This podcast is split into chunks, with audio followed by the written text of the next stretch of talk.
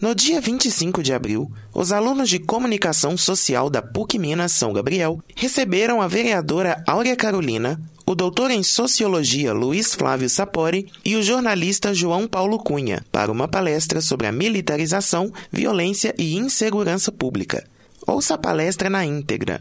É, nós vamos é, fazer uma dinâmica, né? O professor já explicou como vai funcionar. São duas falas, mais ou menos 20 minutos, meia hora, para a gente tentar trabalhar as questões, tanto as questões conceituais como as questões conjunturais do tema da segurança pública, do tema da violência, tentando sempre analisar essa questão da segurança pública do ponto de vista do cidadão, né, da, dessa conjuntura que a gente vive hoje, tanto do ponto de vista político como econômico e social, mostrando como a questão da violência e da segurança pública não é uma, algo separado da sociedade, né? é um símbolo, é um ícone, é de uma certa forma um índice né, do nosso grau de civilização ou de incivilização.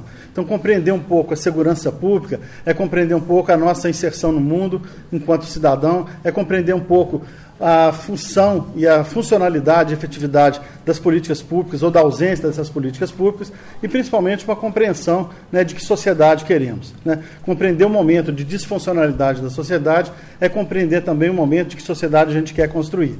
E é sempre importante a gente ver que a questão da segurança pública, durante muito tempo, foi vista como sendo uma questão que mostrava o avesso, o lado negativo, o pecado, o defeito, o erro. Né? Na verdade, é preciso que a gente evolua a compreensão da segurança pública, a questão da violência, como algo que diz respeito ao cotidiano das nossas relações. A gente vive relações que são conflituosas, é próprio da democracia que exista divergência, que existam formas diferentes de compreender o mundo e agir nesse mundo. E pensar políticas de segurança é pensar política que ajude, de uma certa maneira, a que a gente humanize um pouco essa sociedade. Não é fugir da questão da segurança como ela fosse um erro, mas compreender a ideia de segurança como uma, uma possibilidade de que a sociedade se torne efetivamente mais humana como a gente vivesse aí uma dialética de denunciar né, os, os, erros, os equívocos, as dificuldades, as injustiças e anunciar-se perspectivas que são perspectivas utópicas, perspectivas que possam, tanto do, naquilo que é pontual, naquilo que é do dia a dia, como nas questões estruturais, nos ajudar a construir uma sociedade melhor. Nós vamos começar com a fala do, do professor Sapori, depois a Áurea, e a gente, então, depois eu vou fazer uma pequena fala sobre a questão da mídia, eh, em relação à questão da violência da segurança, e a gente abre para o debate, a gente acredita que vai ser a parte mais interessante do nosso encontro de hoje. Muito bem, boa noite a todos, boa noite a todas. Eh, muito obrigado pela oportunidade, professor Viviane, professora Lúcia, prezada amiga. É sempre bom voltar aqui a São Gabriel, que sempre que eu volto aqui, sempre tenho a impressão que eu estou no melhor campus da PUC, né? Depois do Corel. Vocês me desculpem, mas eu tenho um carinho enorme pelo Corel, mas aqui é um campus que eu tenho um carinho bastante especial. Né? Bom, pessoal, já começamos bem. Ótimo. Bom, pessoal, a minha proposta é fazer o seguinte: é uma análise bem objetiva do que está acontecendo na segurança pública do Brasil e, como diz aqui bem o João Paulo, de que maneira a gente pode visualizar alternativas né, e, de alguma maneira, possibilidades de reversão do atual quadro da violência. Bom, eu tenho dito já há algum tempo, Brasil afora, tenho escrito, dado entrevistas, falado com muita frequência e afirmar de maneira muito categórica o seguinte: a segurança pública hoje é o maior problema social do Brasil. Eu não tenho mais, nenhuma dúvida em relação a isso. E quando falo maior problema social, estou dizendo que é um problema mais grave do que a educação, é um problema mais grave que a saúde, e se me permitem dizer, hoje é um problema mais grave que a própria recessão econômica que nós estamos enfrentando. A segurança pública se transformou hoje num grave desafio para a democracia brasileira. A incapacidade da gente lidar com esse problema da violência urbana tem colocado em risco as instituições democráticas, tem suscitado propostas totalitárias e ditatoriais para lidar com o problema, como isso vai se apresentar na eleição desse ano para presidente. E mais do que isso, e eu quero reforçar esse argumento durante a minha fala, a segurança pública hoje é um entrave para se conseguir justiça social. Eu estou invertendo o raciocínio que geralmente se faz no debate público brasileiro que a injustiça é causa da violência. Pois bem, durante um tempo foi, mas hoje já não é mais. A violência hoje fomenta a injustiça social. A violência hoje fomenta a desigualdade social. A violência hoje ela é foco de uma sociedade absolutamente excludente. Então, de alguma maneira, são ideias fortes, mais polêmicas, mas que resultam de estudos, de pesquisas, de uma trajetória longa, não só minha, mas de uma série de outros estudiosos brasileiros sobre o assunto, que têm diagnosticado algo muito básico. O crescimento da violência no Brasil não é de dois, três anos, como muitos têm dito. Não é um problema da recessão de 2015 para cá. O problema da violência no Brasil tem, tem se acentuado nos últimos 30 anos. É importante que se tenha clareza disso. É um fenômeno que vem recrudescendo pouco a pouco desde a década de 1980, desde a metade da década de 1980. O indicador disso é o crescimento de homicídios. Naquele período histórico, nós tínhamos mais ou menos 12 mil pessoas assassinadas ao ano no Brasil, que já era muito, com uma taxa em torno de 15 homicídios por 100 mil habitantes. Hoje, agora, em 2016 para 2017, chegamos a 61 mil vítimas de homicídios. E chegamos à taxa de 30 homicídios por 100 mil habitantes. O raciocínio é simples e linear. Duplicou a violência no Brasil nesse período histórico. Então, não vamos analisar o fenômeno numa perspectiva de curto prazo, porque isso é um erro. É um erro. Senão a gente não vai entender o que está acontecendo no país. Se a gente né, tem uma visão muito, é, muito míope do que está acontecendo, nós não vamos ter capacidade de encontrar soluções para um fenômeno que agravou esse fenômeno. Então, essa, esses homicídios não conformam apenas a violência brasileira. É, nós temos uns dados muito perigosos e preocupantes de assaltos, são oficialmente registrados 1 milhão e 800 mil assaltos à mão armada por ano no Brasil, oficialmente registrados. O subregistro desse crime está estimado, João Paulo, em torno de 60%. De cada 100 brasileiros, 60 não registra que foi vítima de assalto. Ah, então, o número oficial de assaltos do Brasil deve estar em torno de 3 milhões, entre 3 milhões e 3 milhões e meio. Olha o tamanho do problema. E assalto, apesar de ser um crime contra o patrimônio, assalto assusta a vítima. Assalto assusta a população. O assalto é um crime gravíssimo. Não é apenas o patrimônio que está em jogo, é a vida da vítima que está em jogo com o assalto. Tigela latrocínio que é o assalto seguido de morte. Ano passado nós chegamos a ter 2.500 brasileiros mortos em latrocínios. 2.500.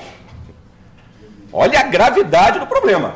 E o latrocínio, um latrocínio, eu costumo dizer, quando eu fui secretário de Segurança Pública há 15 anos atrás, Áurea, um latrocínio que acontecia, Áurea, provocava um clamor público enorme, que é um crime que gera uma sensação de insegurança muito grande. Então, é um crime, é talvez o crime que mais mobiliza a opinião pública, e não apenas os mais ricos e poderosos. Porque latrocínios envolvem motoristas de ônibus, funcionários de postos de gasolina, funcionários de supermercados. É este o público que tem sido mais vítima de latrocínios no Brasil. E aí reforça um outro dado que me parece muito preocupante. Quem mais sofre com essa violência, país afora, não são os mais ricos. Não é. Não é a classe alta que está sendo mais vitimizada toda a violência no Brasil. Todos os dados disponíveis mostram que mais sofre com a violência são os mais pobres. São os que são mais assassinados, são os que são mais sofrem os assaltos. É no ônibus coletivo, é no ponto de ônibus, é no comércio, o assalto de residência, o assalto de automóvel, ele é, é uma pequena parte do, do fenômeno. O assalto de coletivos em algumas cidades brasileiras tornou-se caso de epidemia. Eu tive pouco tempo em Recife, há, há, há, algumas semanas atrás. A situação de assalto coletivo em Recife está gravíssima. Gravíssima. E quem pega o transporte coletivo, público coletivo? Não é a classe média, não é a classe alta. Então, nós estamos falando de crimes que estão vitimizando os mais desfavorecidos da sociedade brasileira e vitimizando claramente com um perfil racial que já tem sido diagnosticado, principalmente no caso dos homicídios, que são os jovens negros que estão mais sofrendo com esse fenômeno, residentes geralmente nas periferias urbanas, 80% dos casos com arma de fogo. Então, em linhas muito gerais, nós chegamos a 2018 com os maiores patamares de violência dos últimos 30 anos do Brasil. Isso não é criação da mídia. Eu sei que o João Paulo vai fazer uma análise depois crítica dessa questão. E aí, João, já para a gente mesmo polemizar, dar elementos para sua fala, não é sensacionalismo da mídia dizer que o problema da violência é grave, do meu ponto de vista. É real. É real, é concreto. Né? É, é, é o dado científico de todos os estudos que têm sido feitos sobre o fenômeno. E aí você justifica, você, mais do que justificar, você compreende por que, que os brasileiros estão dizendo que estão com muito medo. E o pior, por que, que boa parte dos brasileiros estão dispostos a abrir mão da democracia para conseguir segurança. Foi o resultado da pesquisa feita pela Folha de São Paulo, pelo Datafolha, pelo Fórum Brasileiro de Segurança Pública, em outubro do ano passado. Podem pesquisar no Google, vocês vão achar essa pesquisa. E dois terços dos brasileiros disseram na pesquisa: se for para ter segurança, eu estou disposto a apoiar um governo que não seja democrático. Olha o perigo que nós temos em nós. Olha como a insegurança, como o medo, são alicerces de legitimação ou de deslegitimação das instituições políticas, das instituições democráticas. Então, reforçaria para o nosso debate o meu diagnóstico que está aí sim um fulcro perigoso de risco à democracia. Está aí sim um fulcro, um risco claro à desigualdade ou pelo menos à construção de uma sociedade mais justa, porque aí eu passo para a segunda parte do meu da minha análise. Essa violência que atinge as várias camadas sociais, mas ela tem sido mais perversa com as periferias urbanas e tem dificuldade e tem dificultado ou impossibilitado que políticas sociais cheguem a, aonde elas devem chegar. A violência, particularmente o tráfico de drogas, se conforma hoje como um obstáculo de universalização de serviços públicos. O maior exemplo disso é o programa Minha Casa Minha Vida. O maior programa habitacional da história recente do Brasil. O programa habitacional que mais conseguiu incluir famílias pobres, miseráveis, com um mínimo de dignidade e moradia. Pois bem, eu não sei se vocês sabem disso, um dos maiores problemas que a, a, Minha Casa Minha Vida enfrenta, e é gerenciado pela Caixa Econômica Federal, é o problema dos traficantes que se apropriam dos conjuntos habitacionais, expulsam moradores, começam a definir territórios paralelos de poder, ou podem impor toques de recolher, quem entra, quem sai, quem mora, quem não mora, além de impor uma série de mecanismos perversos de dominação local. Isso está sendo acentuado no Rio de Janeiro pelas milícias, que há pouco tempo, logo depois do assassinato da Marielle, tivemos o assassinato de cinco jovens da periferia do Rio de Janeiro, da uma região metropolitana. Cinco jovens assassinados pela milícia, jovens que eram lideranças comunitárias de movimentos sociais e que estavam é, incomodando o poder paralelo da milícia no conjunto Minha Casa Minha Vida. Percebam bem o tamanho do problema que nós temos nas mãos. Então, quando estamos chamando a atenção para a gravidade do problema da violência, pela nova conformação que essa violência passa a ter nas nossas cidades, que é uma conformação de crime organizado. E aí o indicador é a proliferação das facções criminosas do tráfico de drogas, que não se resumem mais ao PCC em São Paulo, não se resumem mais ao Comando Vermelho do Rio de Janeiro ou Terceiro Comando. Surgiram nos últimos dez anos facções criminais e do tráfico em todos os estados brasileiros, praticamente todos. Principalmente em Santa Catarina, que tem hoje um comando muito forte, que desafia o poder público, no Rio Grande do Sul, que tem um sistema prisional absolutamente deteriorado, norte, como o Amazonas, e nordeste, principalmente no Ceará, Rio Grande do Norte né, e alguns outros estados. As facções criminosas oriundas do sistema prisional hoje já não se concentram mais no Rio, São Paulo. Elas estão no sul, no nordeste, e elas não são apenas facções dentro das prisões. É isso que a gente tem que entender. Essas facções elas surgem dentro das prisões e estendem seu poder pelas periferias. E é um poder perverso. E aqui eu estou sendo intencionalmente provocativo. É preciso desmistificar a ideia do traficante provedor social. Isso é um mito. Traficante não é provedor social. Traficante é um poder paralelo que não está preocupado com justiça social. Traficante está preocupado em encher seu bolso. É um comerciante que quer enriquecer a base da violência. Então, não se pode mistificar o tráfico de drogas como muitos o fazem no Brasil. Também não, você não pode transformar o tráfico de drogas num demônio. Mas você tem que perceber como o tráfico de drogas, nas periferias, ele se torna um poder paralelo, perverso, onde o poder público tem que permitir, pedir permissão se vai entrar ou não vai entrar. Se o funcionário da companhia telefônica vai ou não fazer o conserto. Se o funcionário da, da prefeitura, da área social, vai ou não poder visitar as famílias que estão, é, de alguma maneira, beneficiadas pelo Bolsa Família. Hoje, o poder paralelo significa domínio territorial. É isso que acontece com as facções do tráfico, é isso que acontece com as milícias, hoje, particularmente é, no Rio de Janeiro. Então, essa nova realidade, e é uma realidade recente, de 10 anos, ela potencializa o, desafio, o desafio da segurança pública, porque estamos num processo de fortalecimento de negócios criminais, nitidamente, que não estão apenas no tráfico de drogas, outras atividades criminais começam a ter um poder muito grande, como roubo de cargos, de carros, roubo de cargas se, se transformou num negócio criminoso absolutamente lucrativo. E, há mais tempo, mas sem deixar de dar importância, ao contrabando, principalmente contrabando de armas e de outros tipos de mercadorias, principalmente pela fronteira paraguaia.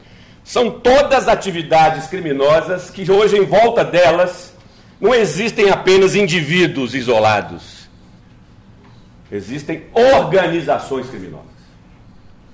E aí o problema é complicado. Porque as organizações criminosas, dependendo do poderio delas, do poderio bélico e do poderio financeiro, elas afrontam o poder público. Elas competem com o poder público. Elas competem com o Estado de Direito. Elas tendem a buscar a se conformar como poderes paralelos e ao caso das milícias.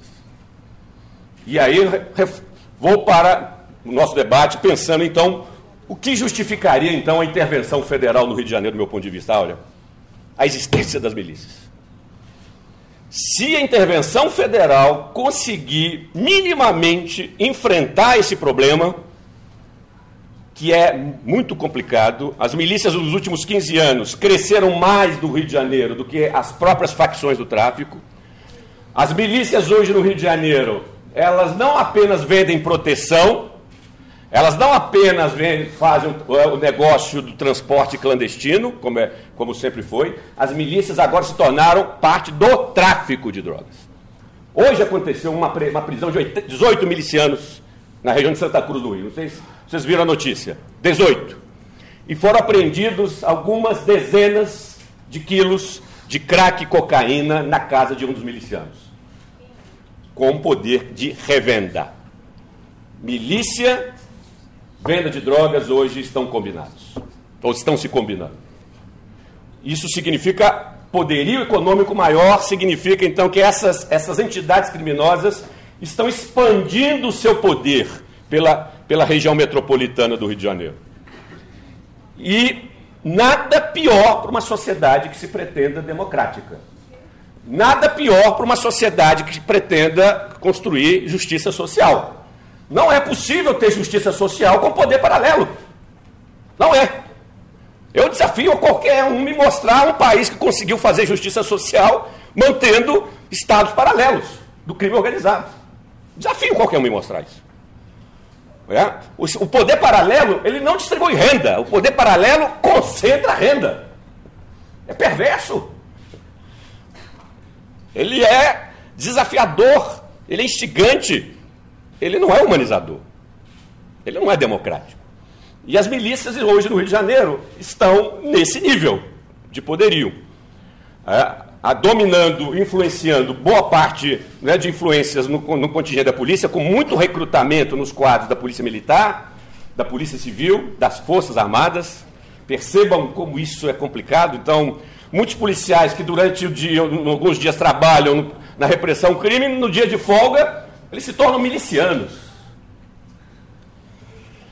Então, é, é uma organização criminosa com muita promiscuidade no recrutamento de agentes públicos, mas ao mesmo tempo ela não é pública, ela não é um apêndice do Estado, ela é uma competidora do Estado, ela é paralela ao Estado ela quer se apropriar de prerrogativas do Estado e se a intervenção federal no Rio conseguir, do meu ponto de vista, iniciar um processo de desmontagem, ou pelo menos de enfrentamento mais inteligente dessas milícias, já terá sido um grande ganho.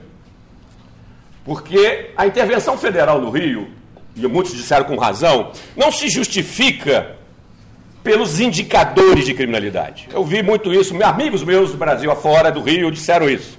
As taxas de homicídio do Rio não são as maiores do Brasil. Tem problemas maiores em Fortaleza, em Natal, é, em, no Sergipe, é verdade.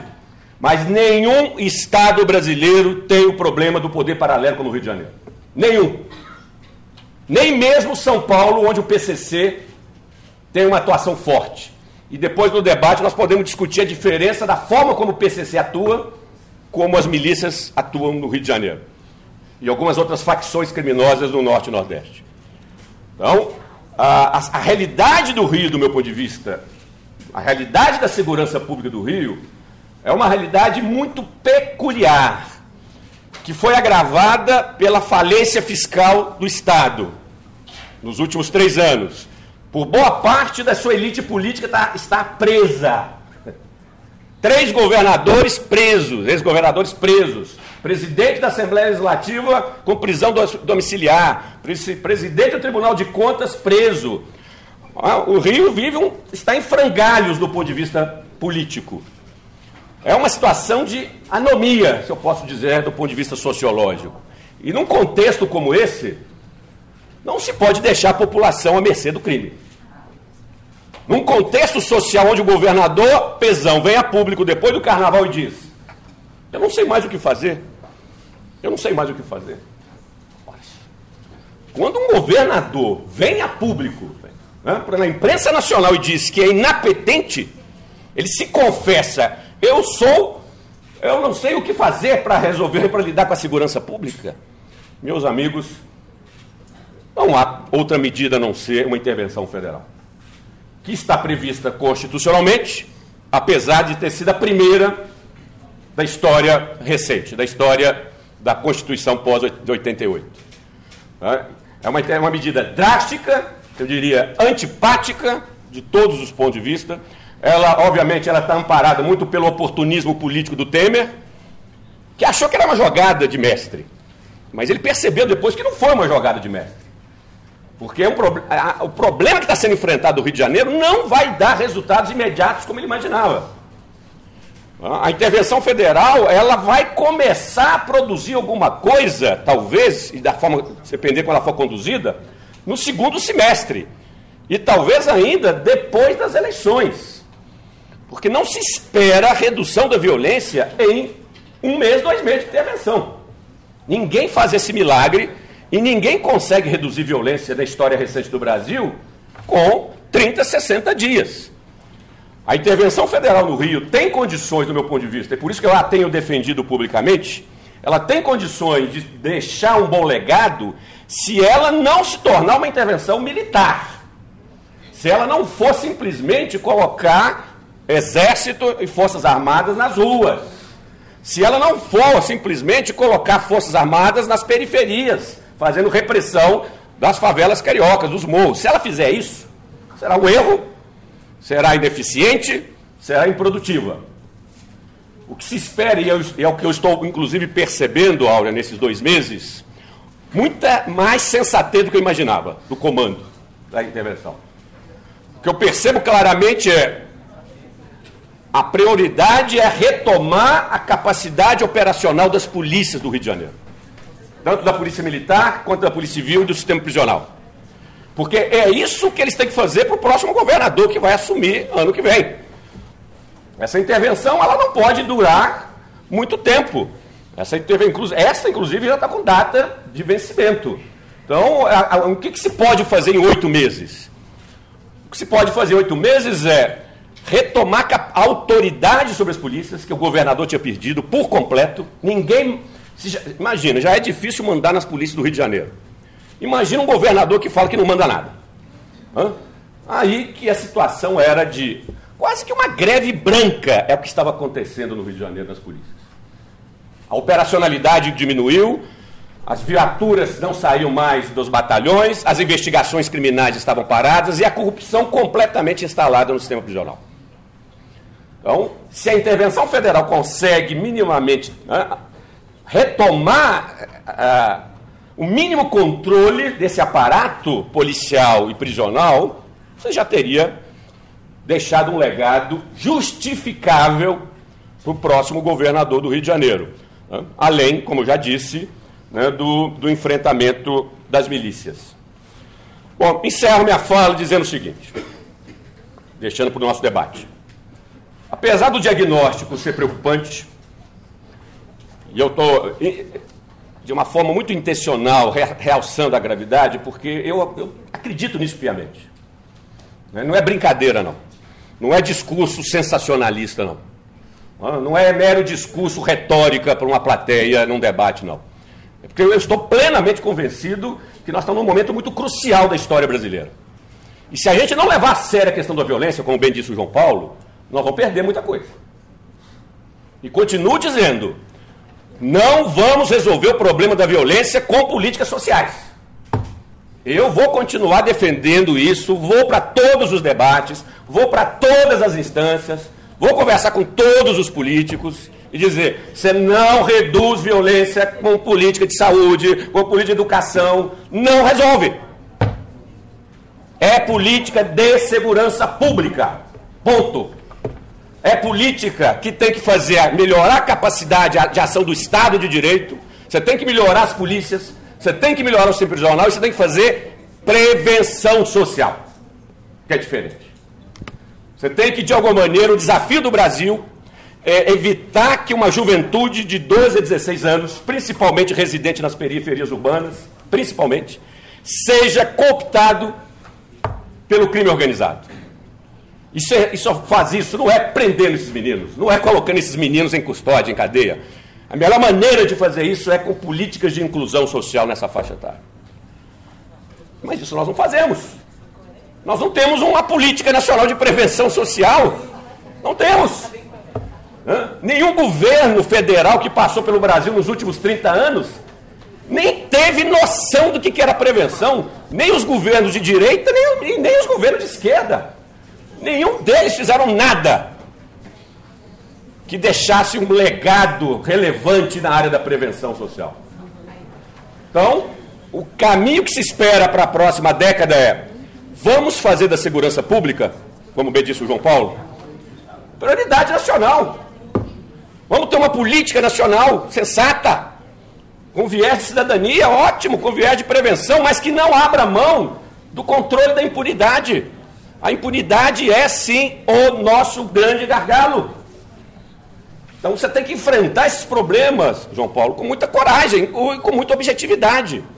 Né? Tendo muito muita objetividade no diagnóstico dos problemas, sem mascarar a realidade, sem jogar o problema né, para debaixo do, do tapete. Não? E É o que se espera, é o que eu espero, inclusive, das eleições que, vão, que virão por aí no final do ano.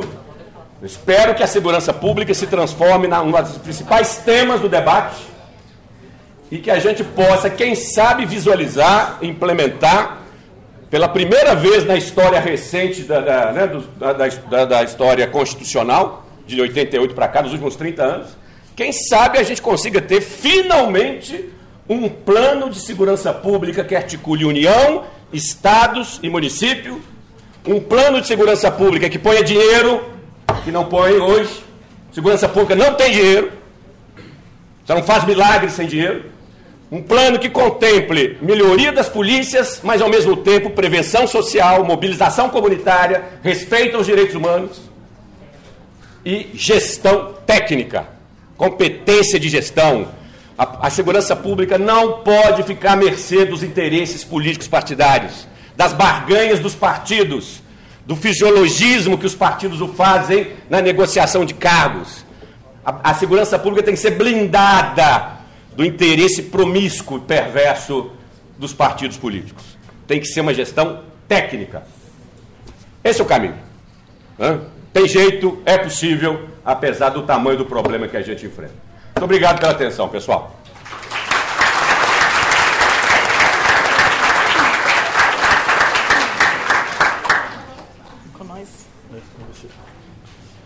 Oi. Boa noite, gente. Noite. Muita honra de estar aqui com vocês.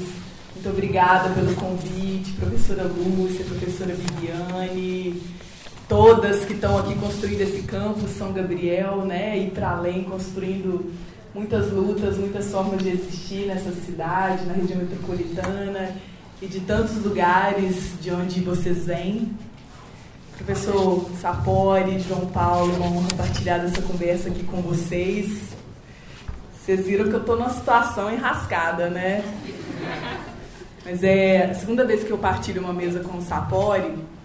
Primeira vez foi num seminário sobre segurança cidadã na Câmara Municipal de Belo Horizonte e foi um momento importante para discutir o enfrentamento ao genocídio da juventude negra e periférica na nossa cidade.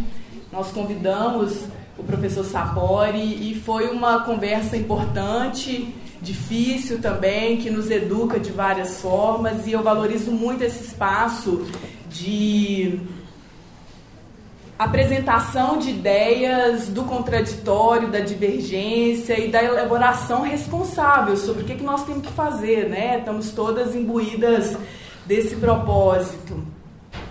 Eu sou presidenta da Comissão Especial de Estudos sobre Genocídio da Juventude Negra na Câmara Municipal. Nós vamos apresentar no dia 25 de maio o relatório parcial dos trabalhos que nós realizamos em 2017 um relatório bastante inconclusivo mesmo sobre o que é que nós podemos fazer no âmbito das políticas municipais, mas que já apresenta algumas contribuições. Eu queria fazer uma reflexão é, anterior ao diagnóstico que o Sapori apresenta, é, esse cenário das trevas, né, que nos preocupa absurdamente e que eu acho que está bem delineado é, nos pontos objetivos né, que o professor traz. assim. Agora, os antecedentes disso, né, como é que a gente chega nesse desastre generalizado e que nos coloca quase que à beira do imobilismo, da desesperança? Nós precisamos recuperar alguns dados.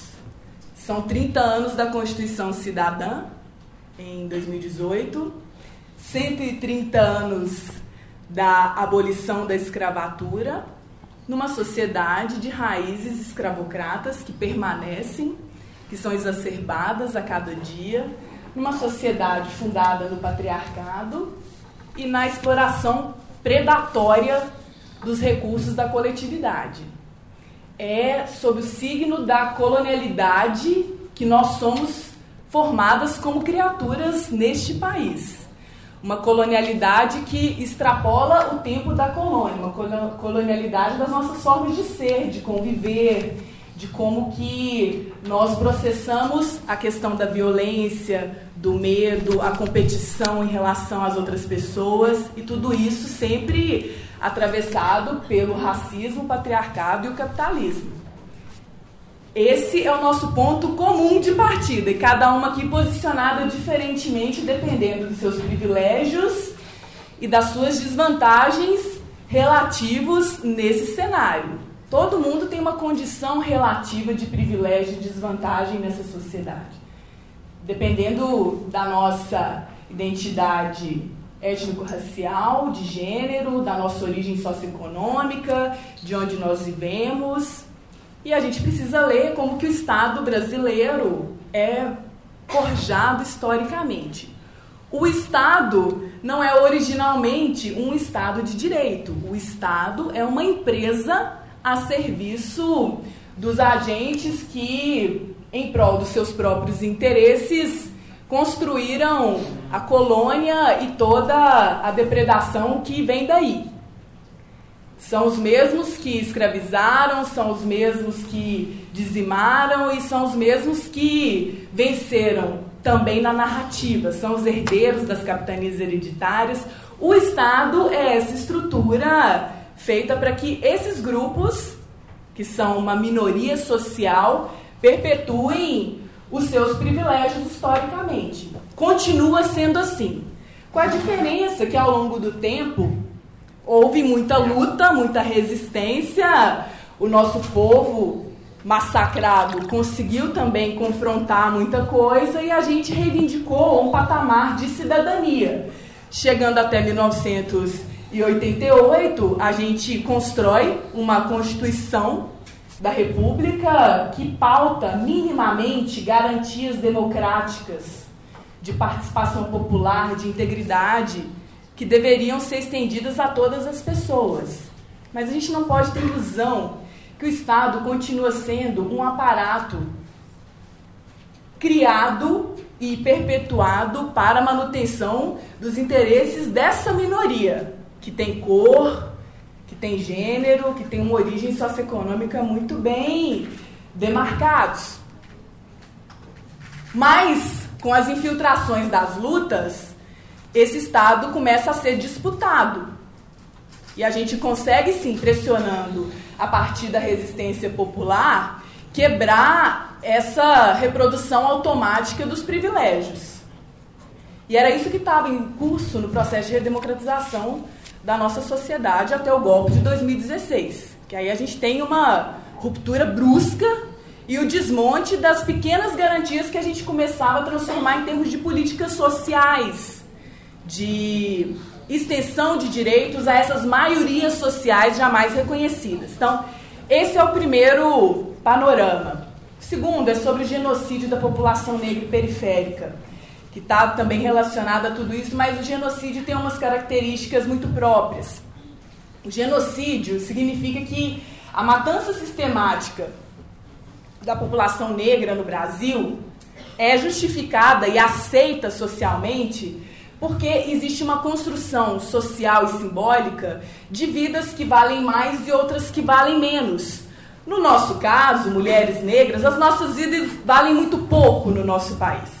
O assassinato da Marielle é essa mensagem em elaboração perfeita, pleníssima, de que os nossos corpos não importam nada e mesmo que a gente chegue a ocupar posições de poder que pressionam as instituições políticas, nós continuamos sendo aquelas mulheres negras que podem ser eliminadas a qualquer momento. O genocídio é a narrativa da violência como uma solução. E a violência de várias formas. Essa violência generalizada entre nós, de competição entre nós, essa guerra meritocrática que nós assimilamos muito bem na ideologia capitalista, de que se a gente se esforçar, a gente vai chegar a algum lugar, né? a gente vai ter chance nessa vida. Essa ideologia de competição faz parte do mecanismo genocida e também essa ideia de que eu posso eliminar a outra pessoa para ter paz social, para eu ter o meu lugar de conforto.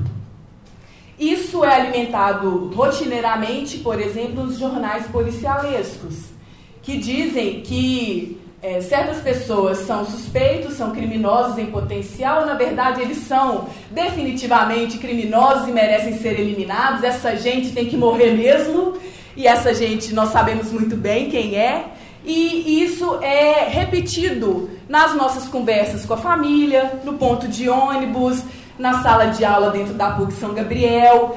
Isso é naturalizado, é quase que incorporado como parte do nosso DNA.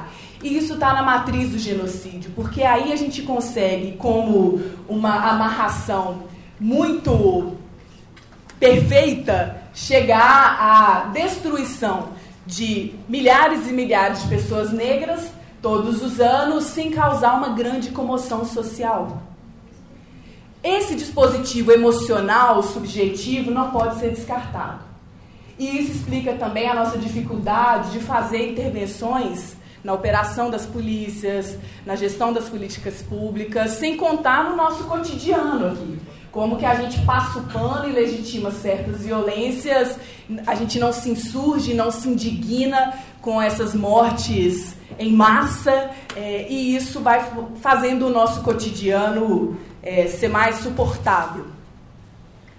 O genocídio, ele também é operado por alguns mecanismos que se atualizam periodicamente. Neste momento, a política proibicionista de drogas é a principal engrenagem do genocídio da população negra no contexto brasileiro, mas de forma estendida na América Latina, para os povos indígenas, as comunidades tradicionais, esse povo que não faz parte da minoria privilegiada, 1% que controla a riqueza, também é a mesma marca. O modelo proibicionista de drogas, que tem origens numa política imperialista estadunidense, vai significar para nós a amarração desse tipo criminoso padrão, que merece ser perseguido, capturado, de preferência eliminado da convivência social, com um esquema econômico poderosíssimo que movimenta a indústria armamentista, né, os grandes interesses que estão relacionados a isso, e com uma ideologia moralista que alastra um pânico moral de que as drogas são o grande mal da humanidade. E que se a gente não acabar com as drogas, nós não vamos ter paz social. Né? Sempre em nome da paz social que a gente faz todas essas coisas. Esse modelo proibicionista, que é, por um lado é extremamente bem sucedido para que é, esses grupos continuem movimentando seus interesses e tenham uma rentabilidade impressionante, do outro lado, é fracassado, colapsado pelas razões todas que nós conhecemos. Não foi possível resolver o apelo maior dessa política proibicionista, de que é reduzir a proliferação de drogas e o consumo de drogas no entorno da, da sociedade. Não só não foi possível, como as pessoas têm feito usos cada vez mais problemáticos em alguns aspectos, em alguns é, setores sociais e as políticas de repressão a esse modelo é, que pautadas nesse modelo proibicionista não conseguem resolver isso. Então a gente tem é, esse estouro midiático das chamadas cracolândias, né? É, como que se tem um direcionamento dos apelos, das estratégias, dos recursos para conter esses focos que estão dando errado da política é enxugar gelo porque, como nós sabemos, e a gente tem conseguido fazer esse debate em vários espaços, finalmente, a política de drogas não deve ser construída como uma chave da repressão das forças policiais desse Estado controlador. Ela deve ser tratada no âmbito dos direitos de cidadania, de acesso à saúde pública, de acesso a serviços sociais de forma ampla, deve ser tratado também no âmbito das liberdades individuais, do autocuidado e da proteção que a sociedade toda deve construir é, para que todas as pessoas tenham vida plena e digna. Então, deu errado esse modelo por um lado, mas deu muito certo para aqueles que não estão nem um pouco preocupados efetivamente com o cuidado das pessoas que fazem uso problemático de drogas. Isso não é um problema, essa farsa foi desmistificada há muito tempo, mas ainda se insiste nessa ideia de que precisamos reprimir mais o tráfico de drogas para atacar esse problema na ponta. É como se é, o, o, veneno ou o remédio que a gente está dando né, para esse problema não tenha dose suficiente. Então vamos aumentar a dose na ilusão de que aumentando a dose a gente vai consertar o problema. Não vai, porque o problema está deslocado de foco.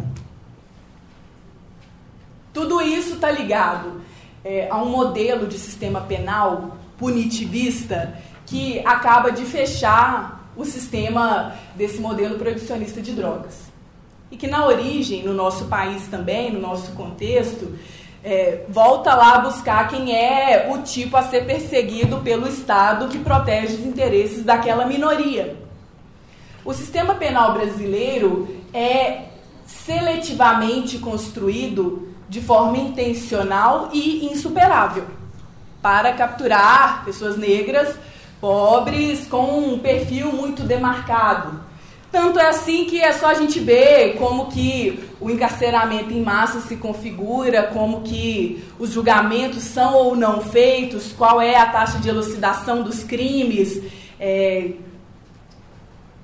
o tipo de gente que vai para a jaula e que as vidas não importam nada mesmo e que se morrerem para lá, melhor ainda, se decapitarem para lá, melhor ainda. E que se a gente não ver essas imagens no noticiário, melhor ainda. Eu espero nem tomar conhecimento de que isso existe muito perto de mim e eu não posso imaginar que eu tenha algum grau de responsabilidade sobre essa situação. Esse alinhamento sobre a realidade do sistema penal, dessa política de drogas, dessa lógica armamentista que tem raiz no genocídio, é também parte. É, a indiferença é parte da engrenagem genocida. Sem a contraparte da indiferença de boa parte da sociedade, não é possível manter esse mecanismo, aí sim o mecanismo funcionando.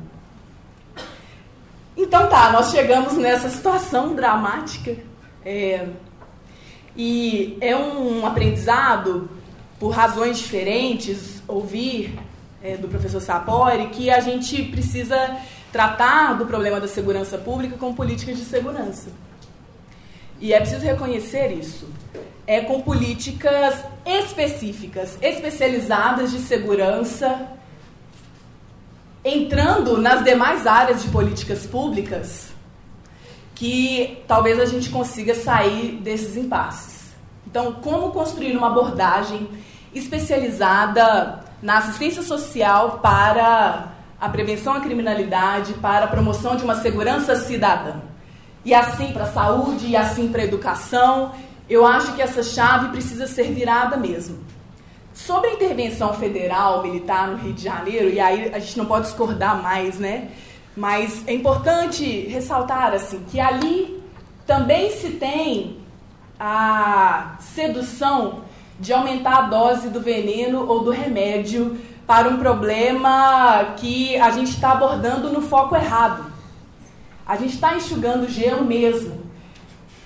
Investir no aparato repressivo com mais armas, com mais espetacularização dessas ações não vai de forma nenhuma alterar esse quadro enraizado. E aí o prognóstico é não vai ser com rapidez que vão ser reduzidos os índices de violência. Quer seja com essa espetacularização, ou quer seja mesmo com políticas sérias, consequentes, de, de forma especializada, entrar nas diversas áreas da gestão pública para promover segurança cidadã.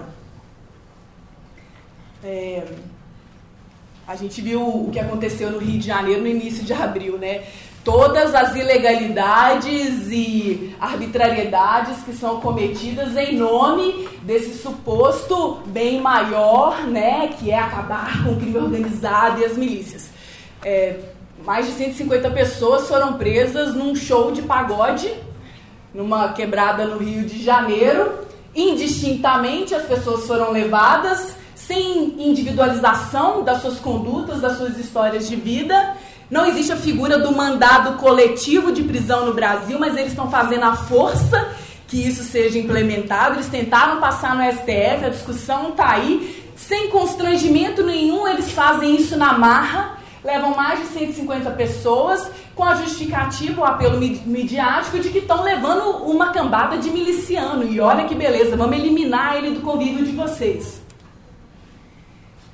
E a realidade é que depois, assim, as violações se sucedem numa escalada impressionante, né? Desde a violação é, de realização do direito de custódia, de que esses presos sejam é, atendidos de forma individualizada, eles são atendidos em massa, por videoconferência. Tem detalhes sórdidos desse processo que é, o surrealismo e várias pessoas reconhecidamente é, sem qualquer vinculação com práticas criminosas, estão presas nesse balaio, porque, em nome da lei e da ordem, desse bem maior de acabar com o crime organizado, vale tudo. E como a gente está vivendo regimes de exceção, né? O golpe em 2016 escancara isso, né? Agora o julgamento do Lula, da forma como as coisas são processadas, quebrando todas as prerrogativas democráticas mínimas, independentemente é, do teor das acusações, os procedimentos, os meios são deturpados como se eles justificassem os fins.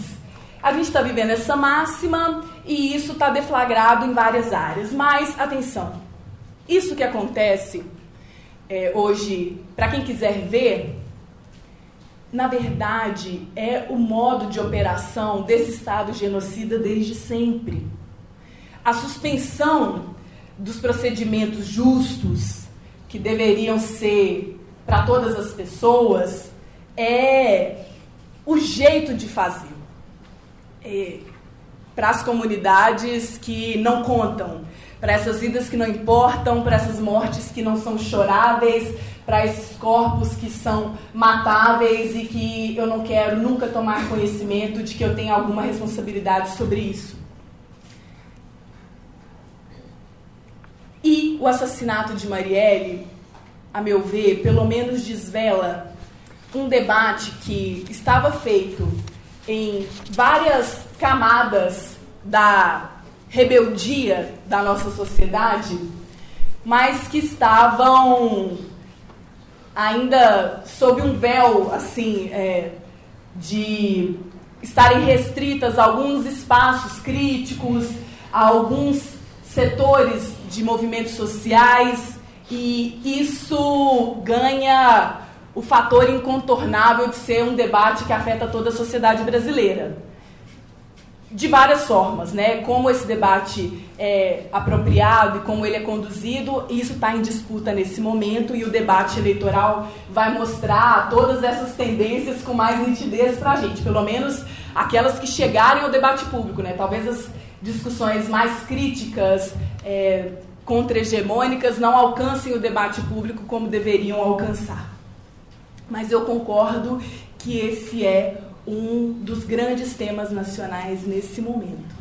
E não é à toa que o Temer faz essa presepada da intervenção federal militar. Mas como eles são tão inábeis, tão incompetentes nessa ação em termos de gestão pública, eles não podem controlar todos os é, todos os vetores que saem daí, né? Então eu acho que eles estão mesmo numa enrascada por razões diferentes e, e, eles vão ter que se dar conta disso, né? Vão ter que prestar contas minimamente, pelo menos para observadores internacionais, sobre o que está sendo feito aqui, todo o grau de desperdício de recursos públicos e toda essa espetacularização que é feita para resultados que nós veremos é, não existirão em termos de enfrentamento à violência e melhoria do quadro social no estado do Rio de Janeiro.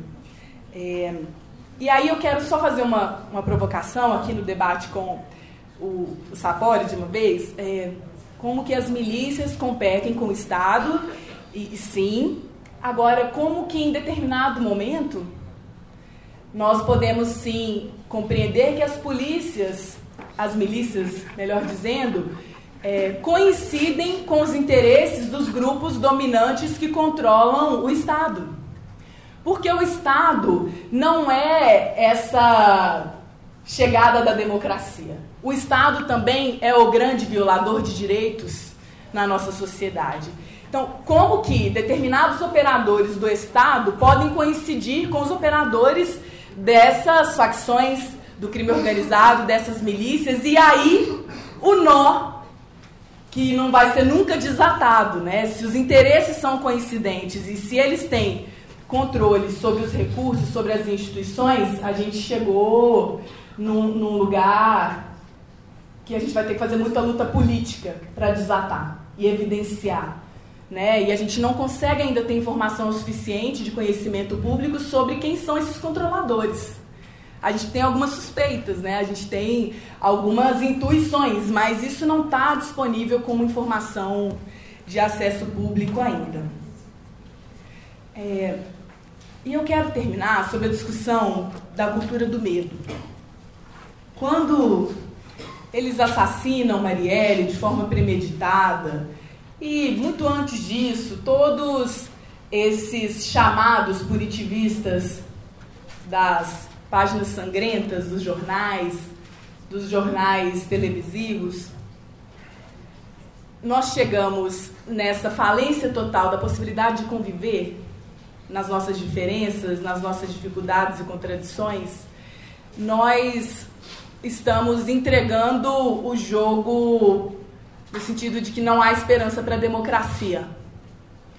A cultura do medo que é alimentada, né, de que não tem jeito mesmo, no fim das contas, nós somos seres competitivos, né? Está na, na, nossa natureza e a gente acredita nisso. É, isso tem uma eficácia duradoura ao longo de gerações que é muito difícil de quebrar. E para a gente dar uma chance à democracia, a gente precisa se afetar na convivência. E é tudo que a cultura do medo não permite. É tudo que nós estamos vivendo neste momento, assim, mais distanciamento, mais pontes, é, aliás, mais quebra de pontes, mais alimento do ódio como uma resposta supostamente legítima.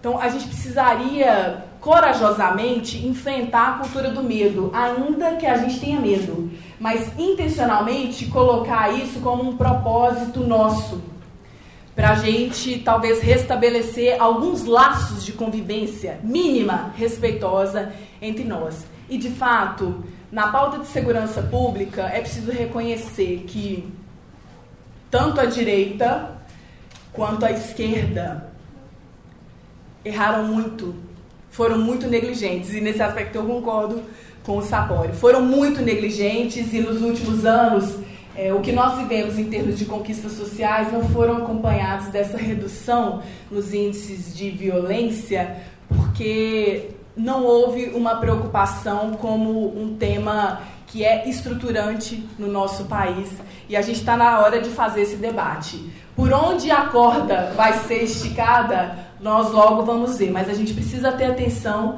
e denunciar aquelas tentativas de reforço de mais dose de veneno, de mais dose de remédio, porque esses aí vão prevalecer na narrativa pública. E essas vozes dissonantes contra-hegemônicas vão ser abafadas. Então a gente precisa construir novas esquerdas, novas lutas, novas maiorias sociais capazes de também reivindicar esse debate de uma forma que mude a nossa sociedade. Eu acho que a gente vai deixar um legado se a gente assumir isso como uma tarefa histórica que tem chance de fazer desse país um lugar decente para todo mundo viver.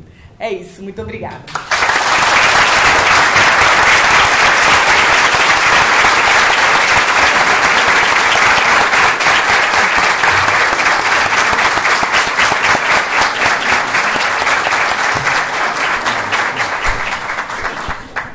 Bom, já tivemos.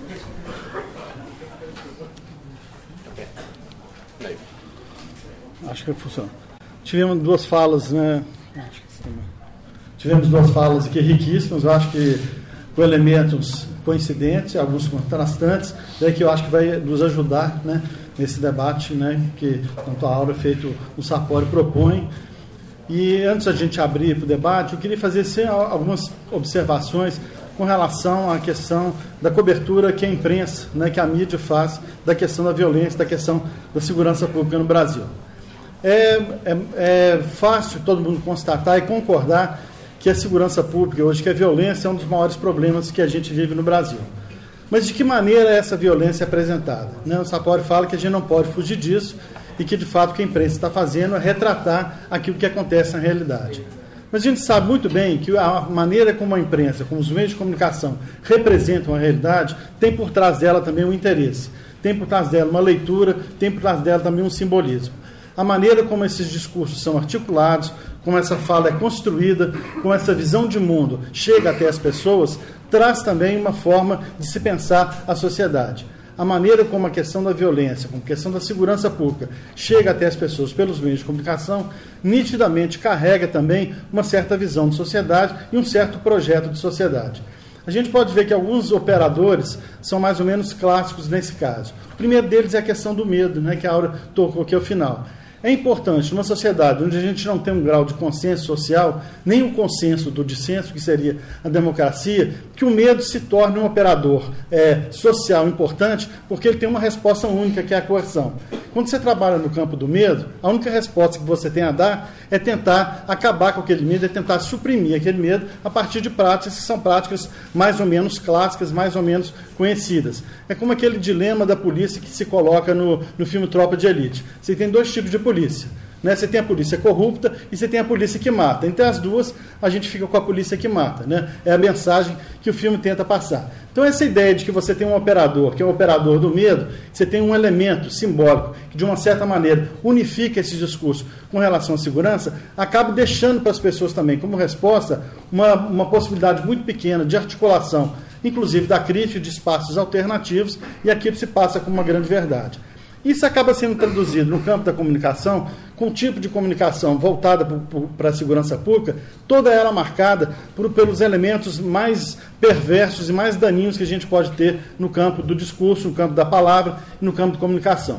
Primeiro deles é a espetacularização. A gente vê que a forma como a segurança pública é coberta pelos meios de comunicação no Brasil não é apenas uma notícia, um, a notícia ou a apresentação de dados objetivos. Né? Os dados são esses, os dados são dramáticos, a situação é trágica e é nossa obrigação informar esses dados. A maneira como esses dados chegam até as pessoas, a maneira como essa informação chega pelos meios de comunicação, busca muito mais uma mobilização emocional do que propriamente uma resposta que seja uma resposta racional em termos de construção de políticas de segurança pública. De que maneira essa espetacularização acontece? A gente vê nos programas vespertinos de televisão da Atena e companhia, a gente tem uma série de outros, né? tem o da Atena e tem os genéricos, que o tempo todo vão utilizar exatamente dessa linguagem de tentar transformar a violência num espetáculo. E é um espetáculo horroroso, mas é um espetáculo que mobiliza algum tipo de emoção.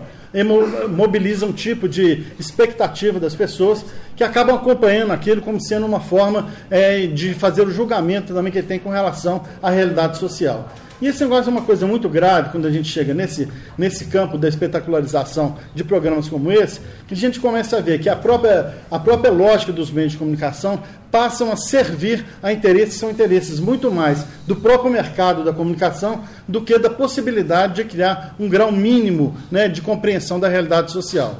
A gente vive hoje um contexto onde a, a comunicação está vivendo uma crise muito grande. Né? E essa crise da comunicação se dá basicamente por perda de audiência. Né?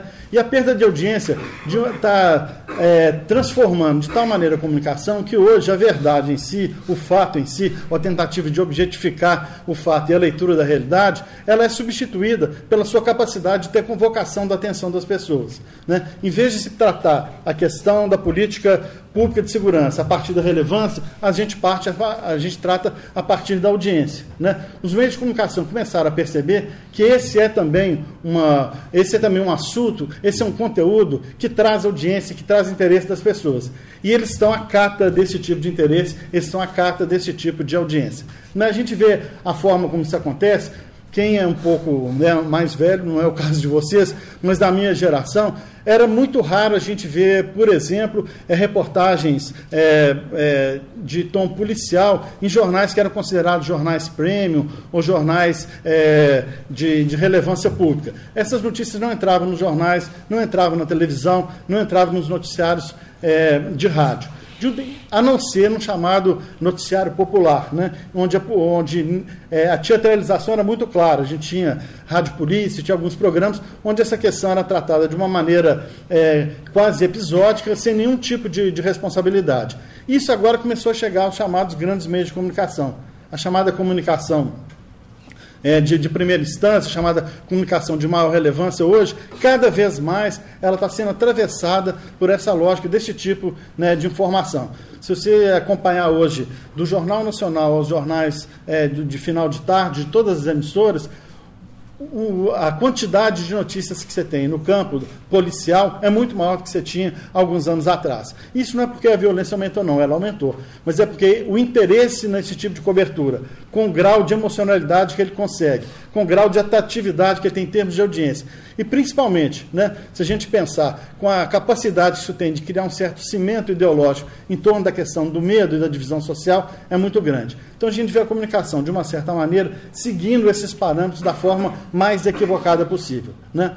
A gente pode perceber isso também nesses dois casos que foram tratados aqui, a questão da intervenção né, no Rio de Janeiro e a questão do, do assassinato, da execução da Marielle. De que maneira a imprensa cobriu, e a gente vai ver que a lógica se assemelha um pouco a essa tentativa de espetacularização e um pouco da tentativa de despolitizar esses dois fatos a partir de uma cobertura que apareça no primeiro momento como sendo uma cobertura objetiva. Existe um laboratório de monitoramento de mídia que vocês devem conhecer, que chama Manchetômetro, que é do laboratório de, de, de de mídia da Universidade do Estado do Rio de Janeiro, que faz análise de, de mídia é, cotidianamente. Eles leem todos os dias os principais jornais do país e fazem um escalonamento por assunto, por personagens, por temas, e fazem a partir disso uma análise estatística de que maneira aquele tema está sendo tratado. Então, por exemplo, queremos saber de que forma a prisão do, do Lula está sendo coberta. Eles criam alguns parâmetros, que são parâmetros se a notícia foi dada de forma objetiva, se ela foi favorável, se ela foi contrária ou se ela foi ambivalente. É né? uma metodologia objetiva e com isso você traça gráficos e você consegue ver de que maneira a mídia está mais próxima da objetividade ou ela está mais partidarizada, mais partidária e mais politizada. Eles fizeram esse tipo de análise durante muitos anos, durante muito tempo nos últimos anos, com relação principalmente à questão política. Nos últimos dois meses, eles fizeram as análises, então, voltadas especificamente para a questão da segurança pública. No caso da intervenção do Rio de Janeiro, o que ficou constatado, né, a intervenção foi em fevereiro, foi constatado no mês de março, que a gente teve uma cobertura o tempo todo, principalmente nos jornais do Rio de Janeiro, de uma defesa muito grande da intervenção. De uma defesa que não era só uma defesa técnica, né? não era uma defesa como essa que o Sapori apresenta como uma, uma possibilidade de ser uma saída para um problema muito grave era um tipo de defesa que era uma defesa nitidamente ideológica. Era uma defesa que também estava armada o tempo todo numa certa construção de uma leitura da realidade que já vinha sendo feita antes mesmo da intervenção. Sem que a gente queira dizer que essas coisas estavam sendo preparadas por uma, por uma mente perversa, afastada da realidade, é muito claro para quem acompanhou a mídia nesse momento de que forma, por exemplo, o carnaval foi coberto né, pelos meios de comunicação, principalmente do Rio de Janeiro. A ideia de que a gente estava vivendo um grande caos social era presente o tempo todo. A ideia que existiam arrastões por toda a cidade, que os turistas, principalmente os estrangeiros, que trazem tanto dinheiro para nós, estavam sendo maltratados pela população do Rio de Janeiro. Isso construiu uma certa ideia de caos social, que quando a intervenção chega, ela chega de uma maneira tópica, quase como sendo um remédio salutar para resolver uma questão que naquele momento era considerada pelas pessoas como uma questão de grande impacto social. E é curioso que os jornais do Rio, todos, cobriram dessa maneira. Tanto os chamados jornais populares, né, Meia Hora, o Extra, feito os chamados grandes jornais, no caso o Globo e o Jornal do Brasil, que estava voltando nessa época. O Globo, né, principalmente através de vários editoriais, defendeu de uma forma entusiasmada a intervenção no Rio de Janeiro. Né? Defendeu como sendo a única alternativa, como sendo a saída possível. E é claro que nesse momento, utilizando da sua capacidade de fazer né, essa relação entre a questão da segurança com a questão do caos que o próprio Estado vivia em termos institucionais. Então, da mesma maneira que serviu né, para coroar né, uma, um tipo de cobertura que havia sendo feita com relação à questão da corrupção no Estado do Rio de Janeiro, aquilo tudo parecia que se caldeava por uma questão que era uma questão fundamental, era questão, a grande questão do momento, que era a necessidade de dar conta da segurança pública com uma garantia única de institucionalidade que se passava no Rio de Janeiro. Curiosamente, a gente vai ver que essa cobertura nos, nos, veículos de São Paulo, principalmente na Folha e no Estadão, mais no Estadão, de uma certa maneira, fogem do debate da questão da segurança pública para tentar focar na questão política, que naquele momento era mais interessante para São Paulo. Então, a questão da intervenção foi vista pelos jornais paulistas muito mais como uma tentativa diversionista de tentar é, se afastar do, da derrota com relação à votação da emenda da Previdência e uma tentativa de classificar de alguma maneira uma possível candidatura governista se não do Temer, pelo menos de alguém próximo a ele, era colocada como sendo a grande questão da intervenção do Rio de Janeiro. Então, nem esse assunto, que era considerado um assunto importante pela própria Folha de São Paulo, que tinha feito uma pesquisa, identificado a segurança pública como o segundo maior problema do país, atrás apenas da corrupção, nem esse jornal teve essa capacidade de fazer o debate específico da segurança pública. Tentou, de uma certa maneira, fazer submergir esse debate a interesses que eram interesses episódicos para os jornais de São Paulo naquele momento, que era tentar enfraquecer o governo Temer e tentar propor, de alguma maneira, a retomada da agenda contra-reformista, principalmente no campo da política previdenciária. Isso vai ser é, percebido em todos os outros jornais do Brasil. A gente vai ter uma cobertura muito semelhante aqui no estado de Minas, a mesma coisa no, no Correio do Povo, né, lá em Curitiba, e também no Correio Brasiliense, em Brasília. Foram os jornais que, que eu pesquisei hoje para a gente fazer um pouco essa análise. O que a gente vê é que o, o, o discurso da segurança pública, que tinha esse conteúdo fortemente emocional no Rio de Janeiro, com uma defesa intransigente, o Globo se tornou o porta-voz da defesa da intervenção naquele momento, foi visto pelos outros jornais a partir dos seus interesses, que eram interesses também mais localizados. Quando no mês seguinte, pouco mais de um mês depois, tem a execução, o assassinato da vereadora Marielle e do motorista Anderson, o que acontece é que a gente começa a ver é, de que maneira essa cobertura ganha uma, uma identificação muito clara com relação à proximidade dessa defesa da intervenção do Rio de Janeiro. No primeiro momento, né, com a morte da Marielle, o Globo, no dia seguinte, deu uma matéria, deu uma chamada de capa, não foi a manchete, e deu uma página interna. Se vocês quiserem pesquisar, vocês vão ver. Apenas uma página interna. A repercussão internacional foi enorme, tanto nacional quanto internacional. No dia seguinte, ou seja, dois dias depois do assassinato, o Globo manchetou com, com a morte dela e deu um caderno de seis páginas.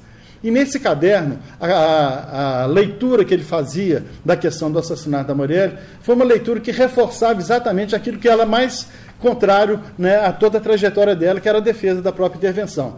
Dizia: a situação do Rio é um caos tão grande que levou inclusive à morte da Marielle. Então nós temos que, por isso, defender a intervenção. Sendo ela uma das pessoas que foi profundamente crítica com relação à questão da intervenção, inclusive era relatora da, da comissão de inquérito dentro da Câmara do, Municipal do Rio de Janeiro com relação à intervenção do Rio de Janeiro.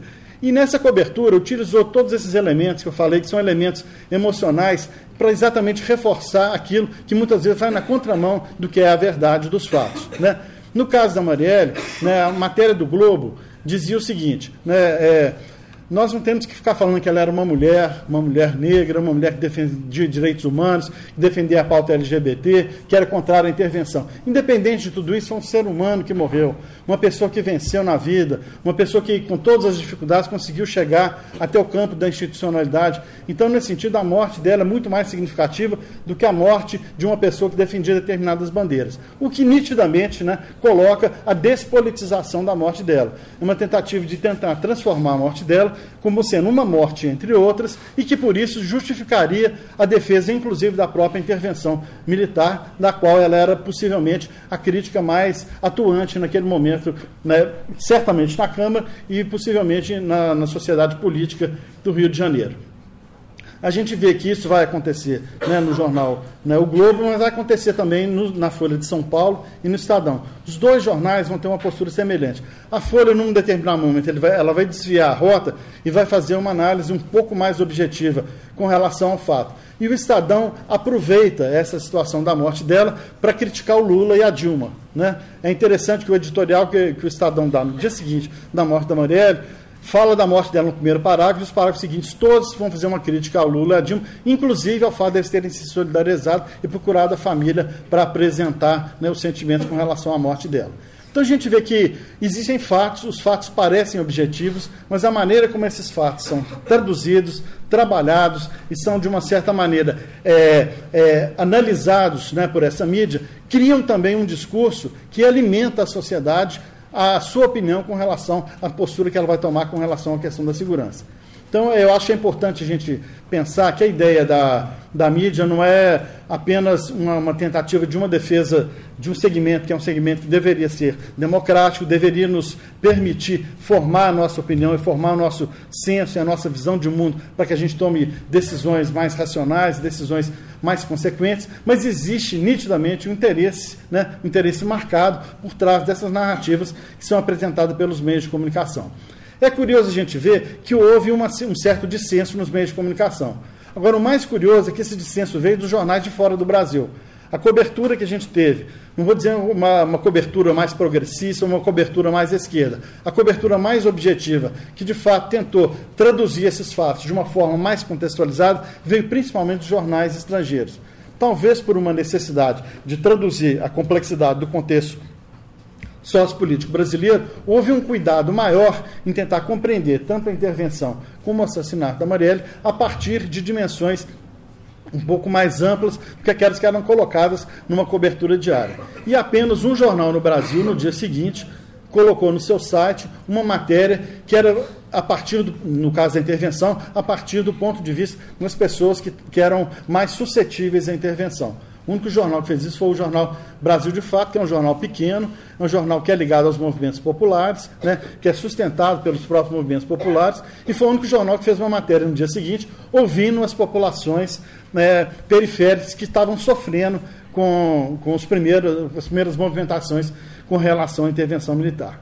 Um outro, um outro aspecto importante com relação à questão da intervenção militar é que é, a primeira, a única crítica que foi feita, né, que o Sapori chegou a falar aqui, foi uma crítica feita por alguns especialistas que fizeram essa análise é, no, no, campo da, da, das estatísticas, dizendo que não se justificaria a intervenção no Rio de Janeiro em função da, da, da disparidade de dados, com relação principalmente a dados relativos, que colocavam principalmente os estados do Norte e do Nordeste numa situação em desvantagem com relação aos estados do Sul e Sudeste, mesmo que os números absolutos fossem maior nesses estados. Mas não houve uma crítica da intervenção no seu conteúdo ideológico. Não houve uma crítica, no primeiro momento, isso vai demorar uma semana para aparecer, que colocava a recomposição de um tipo de aparato de poder onde os militares voltavam a ter importância.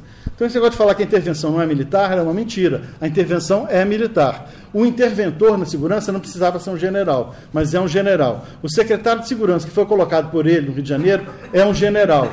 A área de direitos humanos, que fazia parte do Ministério da Justiça, não foi para o Ministério da Segurança Pública. Então, todos os aspectos que dizem respeito a uma política que fosse uma política minimamente voltada para a questão dos direitos humanos e para a desmilitarização da questão da segurança não foram seguidas nesse momento. E a intervenção, com esse nítido caráter militarizado que ele teve, deixa claro também, desde o primeiro momento, que há uma recomposição, uma tentativa de trazer um ator novo para o campo político e a mídia não conseguiu refletir isso de maneira clara, né, de maneira racional, para que as pessoas pudessem fazer uma leitura um pouco mais aprofundada daquilo que eles estavam vivendo.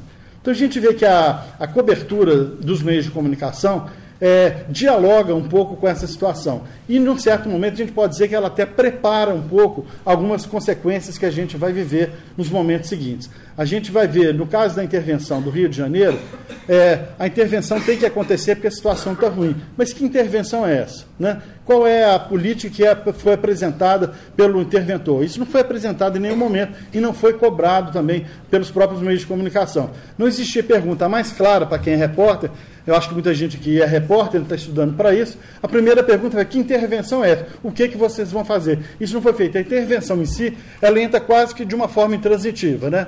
Amar, verbo intransitivo. Intervém, como se a intervenção em si significasse o resultado que ela pudesse trazer. Independente, inclusive, na retomada de um ator que tem na história brasileira né, uma, a pior possível, a pior participação possível na sua vida institucional. Nós estamos trazendo para o campo da segurança, com qual Sapori, um dos maiores problemas do Brasil, talvez o mais despreparado dos atores para tra tratar da segurança, principalmente da segurança das cidades. Exército não é feito para fazer segurança nas ruas. Né? Tanque de guerra não vai resolver roubo de celular. Né? Pessoa com armamento pesado não consegue correr atrás de ninguém.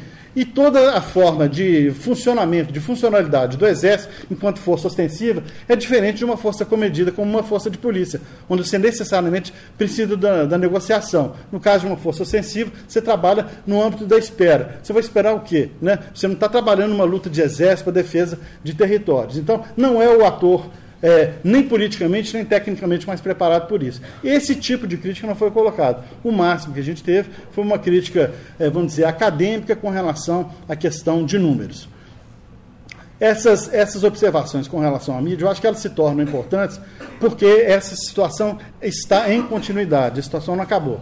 A Áurea falou aqui né, do caso das, dos, dos dos jovens que foram aprisionados lá, dizendo que são milicianos. Agora à tarde, antes de vir para cá, eu estava escutando, é, 120 deles foram liberados. Né? Agora à tarde. Né? Porque falaram que é, foi um equívoco, não deveriam ter feito daquela maneira e que agora vão investigar caso a caso, que não deviam ter feito. Mas todo mundo lembra como foi a apresentação. Né? Todo mundo lá é, algemado, sem camisa, numa fila indiana, com a cabeça baixa, e apresentados ali como bois indo né, para o matadouro. Né?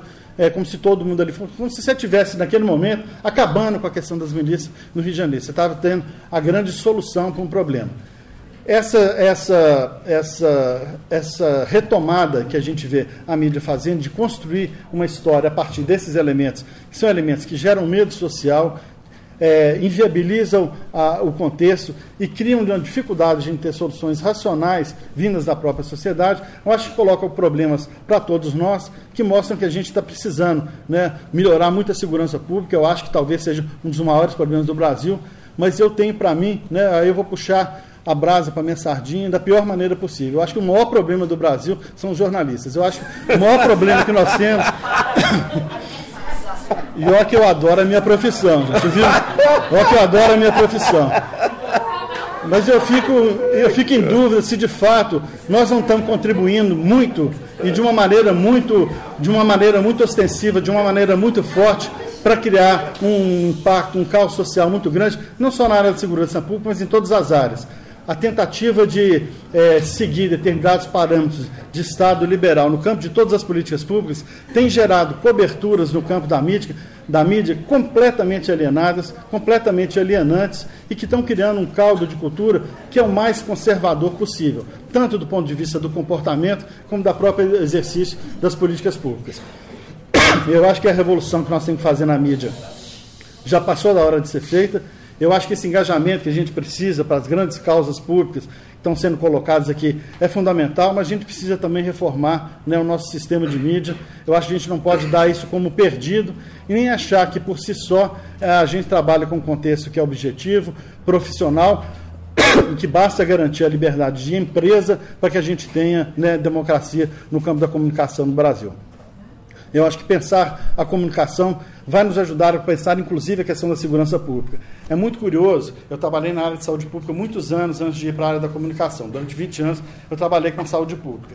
E existia uma, um dilema no campo da saúde pública, que era a questão das informações. Informação para a saúde era uma coisa, informação para a imprensa era outra. Né? Então você tinha um sistema de informação sofisticadíssimo no campo da saúde pública que não chegava até as pessoas. As pessoas não tomavam conta daquilo que dizia respeito à vida delas, à saúde delas, à sua forma de existir no mundo. Existia um divórcio entre comunicação e informação. E a gente percebe que isso é muito claro também no campo da segurança. A gente vê cada vez mais uma luta muito grande dos profissionais da área de segurança, dos estudiosos, de trabalhar bancos de dados, que sejam bancos relevantes, que tenham cruzamento de informações, que garantam uma inteligência do sistema, mas a gente não vê essa mesma informação chegando também até o grande público. Essa tentativa de fazer essa ligação, de fazer esse liame, de fazer essa passagem de informações sofisticadas, trabalhadas, que a gente vê no, no campo né, dos pesquisadores da área de segurança, um grande avanço, não existe essa mesma preocupação que essas informações sejam relevantes também para que as pessoas tomem também as suas posições com relação né, à sua vida diária, já que a segurança diz respeito exatamente dessa sua capacidade de viver, viver bem e viver em liberdade. Então eu queria só deixar um pouco essas reflexões para mostrar como que essas coisas um pouco se comunicam. Nós vamos abrir o debate. A ideia é que as pessoas venham aqui, façam uma pergunta ao microfone. Nós vamos fazer de três em três perguntas. E eu queria que as pessoas se apresentassem e falassem para quem dirige a pergunta. Enquanto as pessoas animam aí com suas perguntas, eu queria colocar uma primeira provocação aqui para a Áurea e para o Sapori. Os dois falaram da necessidade, né, da necessidade de se criar uma política específica para a segurança pública. Mas ficou nicho também que existe é, caminhos diferenciados de chegar até essa, essa construção dessa política pública. Sapori falou muito em gestão, dá a ideia de uma gestão profissional, fundamentada em dados, né? e ele, ele elencou alguns aspectos que essa política deve traçar na questão, da, na questão jurídica, na questão prisional, na questão preventiva, em na questão financeira, em vários aspectos, a partir de uma gestão profissional. Aura também fala de uma política específica, mas traz, algum, traz outros elementos, inclusive elementos participativos que, de uma certa maneira, dialetizam com a questão da gestão. Então, gostaria de saber como que os dois pensam na construção dessa política de segurança para o país, do ponto de vista político. Estamos primeiro. Palmas para o João Paulo Cunha.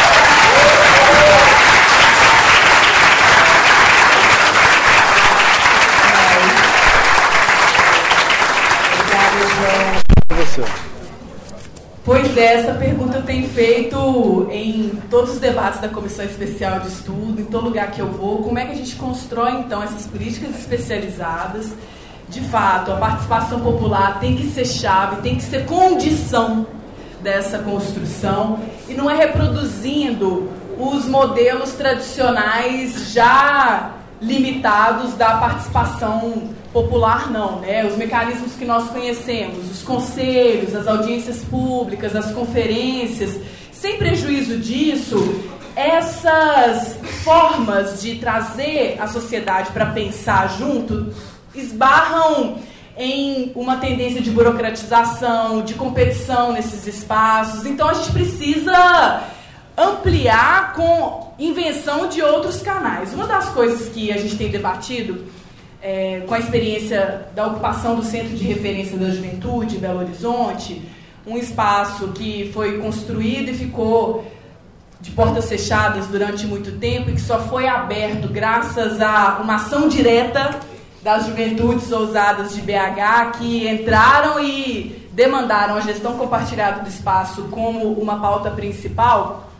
é que quando a gente constrói as formas de uso das políticas públicas, dos serviços públicos de ponta nos territórios, com as pessoas que são afetadas por esses serviços, e aí as pessoas afetadas são as trabalhadoras desses serviços, são as pessoas que vivem nas comunidades, é, é um conjunto de agentes, a gente tem condição de chegar em saídas mais complexas, mais sofisticadas e mais resolutivas, que é o mais importante, né? Então, eu acho que a gente precisa experimentar mais a participação democrática em todas as áreas, não só para a segurança pública, mas eu acho que na segurança pública é por onde a gente vai começar. Um esforço muito grande que eu tenho feito ultimamente, é um aprendizado para mim, é de dialogar com os trabalhadores da segurança pública. Porque também nas esquerdas tradicionais a gente é, não tentou essa via como deveria. É, por várias razões, algumas muito justificáveis publicamente, assim, sobre as incompatibilidades de repertório no limite, né, sobre o sentido de democracia, sobre a crítica ao militarismo e a todas as violências que são reproduzidas por parte dessas forças policiais. É, mas que estão escritas no DNA dessas forças, né? Institucionalmente, isso está escrito há muito tempo, independentemente dos agentes, né? A discussão dos indivíduos e as instituições atravessando e constrangendo os indivíduos. Eu tenho participado de muitas conversas com a Polícia Militar, é, na Comissão Especial de Estudo, a gente teve a oportunidade de conversar com agentes da Guarda Municipal em Belo Horizonte, que está indo numa toada de militarização muito preocupante e não é só por conta da gestão municipal, não, que tem até uma resistência importante na gestão municipal, com esforço de prevenção, com esforço de quebrar essa tendência crescente de militarização. Os apelos aí de parte dos vereadores da Câmara Municipal e desse cenário que o João descreveu tão bem aqui, dos apelos midiáticos e como que esse imaginário social é construído. Então, me prontificar para esse diálogo e, e, aprender sinceramente nesse diálogo tem sido uma das experiências mais impactantes para mim ultimamente, né? Vou dar um exemplo para vocês. O baile da Serra, o baile funk, que durante um bom tempo aconteceu de forma autônoma, houve um episódio, um assassinato de um jovem. É, no acontecimento do baile, e com isso a resposta da repressão foi a proibição tácita do baile. E a gabinetou no nosso mandato coletivo lá na Câmara, em contato com várias lideranças do aglomerado da Serra, é, entendeu um pouco desse cenário e tentou intermediar conversas com a Polícia Militar com a Secretaria Municipal de Cultura da Prefeitura de Belo Horizonte e com outros agentes. E a gente conseguiu que fosse pactuada a realização do baile com outros parâmetros, né? A liberação do alvará, porque a burocratização que coloca no mesmo nível grandes eventos com eventos autônomos feitos pelas comunidades de forma relativamente espontânea, é, isso inviabiliza a ocupação do espaço público, ainda mais nos territórios periféricos. Então, a liberação do alvará, essa presença da polícia militar de forma mais dialogada, mais negociada ali no território, enfim, é, nós já estamos já há meses com a realização do baile, ele agora está em formato itinerante, cada edição tem muito mais gente chegando, são milhares e milhares de pessoas que vêm da região metropolitana, de vários lugares, de BH, que estão participando ali na Serra. O funk é um direito, mas é uma cultura criminalizada ainda, estigmatizada, porque é som de preto e favelado e quando toca ninguém fica parado. Ou seja, isso deve ser eliminado. Isso está plantado como uma ameaça social também nessa mídia altamente interessada na reprodução do mecanismo genocida. É, então, eu, eu apresento esse caso como um exemplo de uma política muito informal, muito frágil, mas que envolve diferentes agentes na conversa é, com o grau de abertura possível, que vocês podem imaginar, nessas condições, para que as pessoas se impliquem e se corresponsabilizem minimamente por essa, é, essa assunção de direito para uma comunidade tão vilipendiada como é o aglomerado da Serra, enfim. E eu acho que é mais ou menos por aí que a gente vai ter que caminhar, né? E com isso a gente tem uma rede de agentes culturais no território e a discussão do baile envolve também o enfrentamento à violência machista, a politização desse tema entre os frequentadores do baile, aos trancos e barrancos, isso envolve o acesso às políticas sociais, isso envolve outros setores que concorrem ali juntos para garantir o mínimo de democracia, né? É, eu acho que se a gente conseguir institucionalizar essas práticas, mas sem engessar essas práticas, como é a tendência dos conselhos, das conferências, assim, eu acho que a gente pode fazer uma gestão compartilhada de ponta, em que as pessoas se implicam nas diferentes etapas do processo.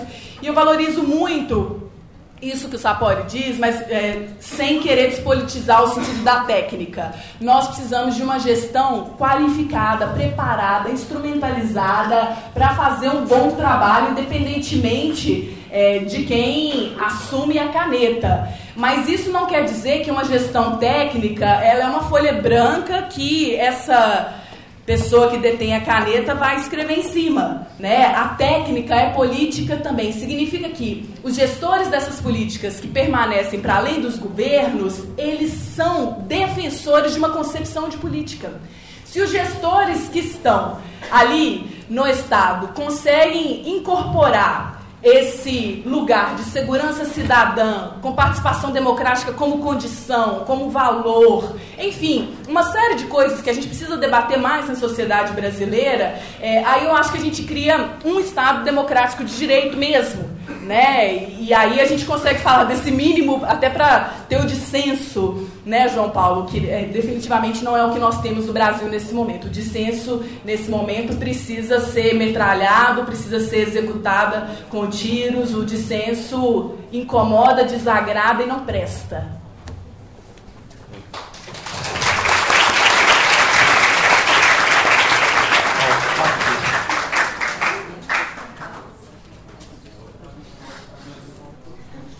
ser mais rápido, né? Ah, ah tá. tá bom. Você tem um prazo?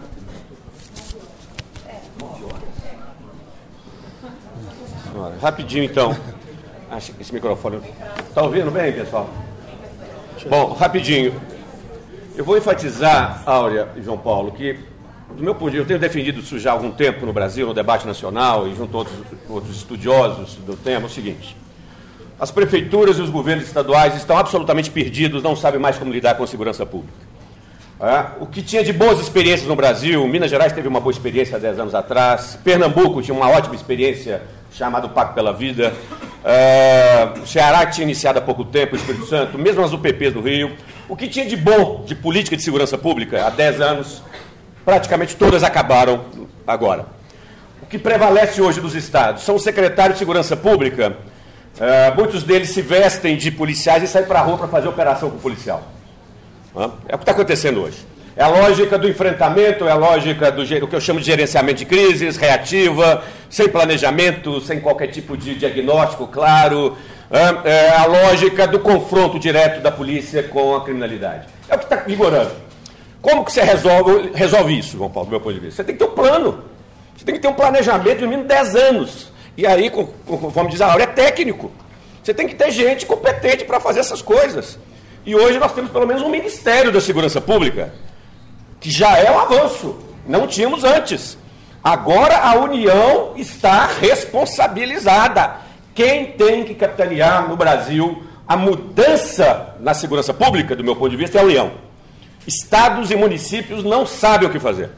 Estados e municípios estão à deriva sem clareza de que rumo tomar. Então, essa, esse rumo tem que vir da União, de uma diretriz, de uma política. E política é um planejamento, com diretrizes e com ações concretas.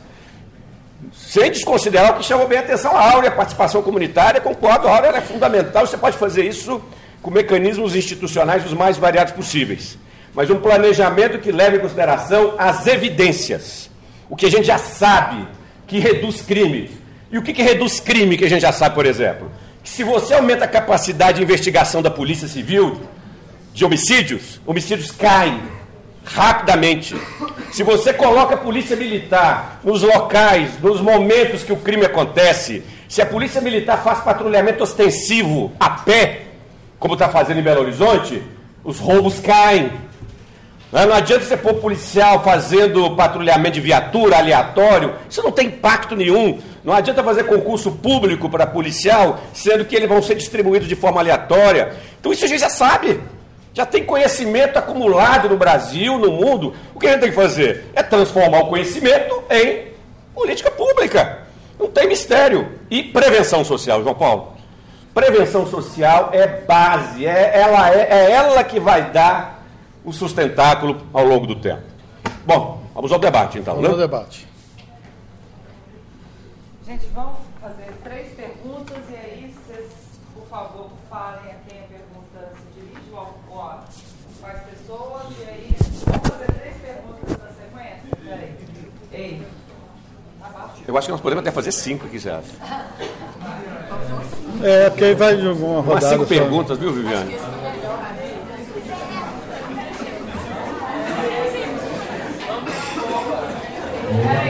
Ô, gente, vamos, vou ouvir a pergunta aqui. Vamos, ó, na verdade, eu ia fazer duas perguntas e vou fazer três. Não, não então uma pergunta tem a ver com a outra. Bom, gente, eu sou Bernardo. Oba! Alô, alô, alô. Eu sou Bernardo Brant, sou da Oficina de Imagens, Comunicação e Educação e estou aluno aqui na PUC, jornalismo também. É, a minha pergunta é, é, para os três, mas principalmente para o Sapori e para a Áurea, é, e considerando essa brilhante análise de mídia que o João Paulo fez aí sobre a intervenção no Rio, e a minha pergunta tem a ver com isso. É, um jornalista, é, Michel Glenn, no, no El País, ele, é, é, quando teve a intervenção no Rio, ele falou que os grandes traficantes do Rio não moram nas favelas. Né? Ou seja, então essa justificativa da intervenção militar é para desbaratinar o crime organizado nas favelas, ela é uma falácia, né? assim, segundo ele. Né? É, aí a minha pergunta para o Sapori e para a Áurea também é, é, essa, e a partir da análise do João Paulo Cunha, se é, essa intervenção no Rio é um acontecimento mediático ou se de fato é para combater o crime organizado nas favelas, que esse é o argumento, né, Sapori, e as milícias. E uma outra perguntinha que tem a ver com essa é: é possível que o crime organizado haja da forma como ele haja dentro das favelas, se ele não tiver braços no legislativo, no executivo e no judiciário? Ok. Próxima pergunta, quem? É, meu nome é Marco Túlio, eu estudo o sétimo período de jornalismo aqui na PUC São Gabriel.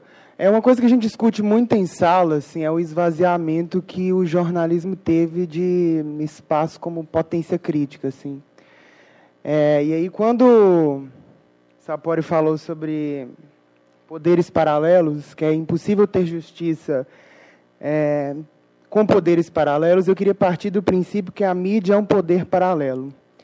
E que a mídia casada com nossa gestão pública, esse casamento em favor do capital, ele engessa muito a nossa discussão. Quando você falou que o Rio de Janeiro tem uma situação muito peculiar do crime organizado, é, para a gente, assim, que produz notícias, isso não é uma coisa que é muito bem colocada, não. Que é colocado o Rio como uma cidade criminosa. Se é uma cidade criminosa, ela nem está entre as dez eh, cidades mais perigosas do Brasil. Altamira, no Pará, está tá em primeiro lugar. E aí, pensando que a universidade ainda é um espaço privilegiado e que a mídia detém esses, esses poderes aí de, de, de comunicação, assim, é, eu queria propor uma reflexão sem querer resposta, assim, mesmo, é, como que a gente consegue interseccionalizar a democratização dos meios de comunicação é, num contexto de ruptura democrática. Próxima pergunta.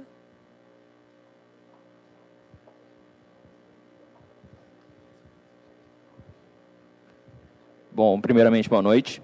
É, Gabriel, meu nome é Gabriel, sou do primeiro período de publicidade e propaganda. É, eu fiquei um pouco cu- curioso, porque vocês falaram, você, se- o Sapoli chegou falando que a situação da, da segurança pública é, é a coisa mais importante a ser resolvida no Brasil agora. Sendo que eu acho que a segurança pública é resultado de várias outras falhas no nosso sistema brasileiro. No sistema de educação, no sistema de saúde, no sistema de infraestrutura. Nesse sistema que nós vivemos hoje, onde, infelizmente, o pobre é simplesmente marginalizado. E eu gostaria de levantar essa questão mesmo. Será mesmo que ela é a mais importante no Brasil, no estado atual? Porque nós estamos vivendo num país onde nós estamos tendo uma confusão política, uma confusão social, e a gente não sabe e não vê uma perspectiva de melhora, não nesse primeiro momento. E eu gostaria de saber com você se realmente investir em outras áreas, como saúde e educação, principalmente para quem realmente precisa, não seria, na verdade, criar as primeiras bases para aí sim a política de segurança pública não ter que ser uma coisa tão importante no nosso país?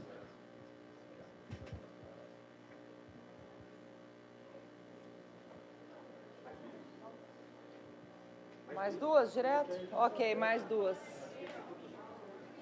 Tainara. Obrigada. Eu, gente, bom, eu queria fazer uma discussão breve, é, mais dirigida para o, o, o, o, Luiz Flávio Sapori, mas eu quero também ouvir a observação da, da Áurea Carolina. Bom, é, eu tive no Rio esse final de semana e lá tem o Rio que é a Barra e o Rio que é o resto, né? Então tem duas cidades lá que aí o, o exército, a coisa realmente está no outro, no outro lado, que é tenebroso, dá medo da gente passar lá. Ah, mas a questão que eu queria colocar exatamente, Luiz Flávio, tem a ver o seguinte: aumentar o policiamento, é, algumas estratégias interessantes, mas com essa polícia que está aí, né, com essa polícia que é violenta com todos, que é abordagem. Isso é um negócio que me preocupa, porque à medida, inclusive, que você enche a cidade de polícia, você pode até ampliar a violência, porque não tem controle. Né? Nós vimos aí há dois dias atrás o que foi feito com os, com os professores. Né? Mas cotidianamente, cotidianamente. E com, a, com as populações negras, é, o tempo inteiro. Então, eu, fico, eu, eu queria que vocês discutissem em que medida que essas políticas elas também precisam é, reorganizar, repensar a própria instituição polícia, entendeu? A esquerda reivindica espaço, viu? Você está muito à direita, viu?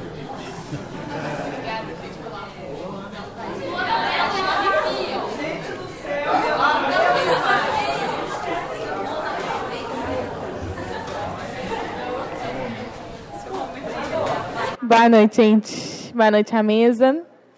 É, eu acho que. Luana, meu nome é Luana, estou no quarto período de jornalismo. É, eu acho que a minha pergunta é até um pouco ampla e eu não, não espero ser uma resposta bem direta, mas talvez uma reflexão em relação a quem financia o crime organizado no Brasil.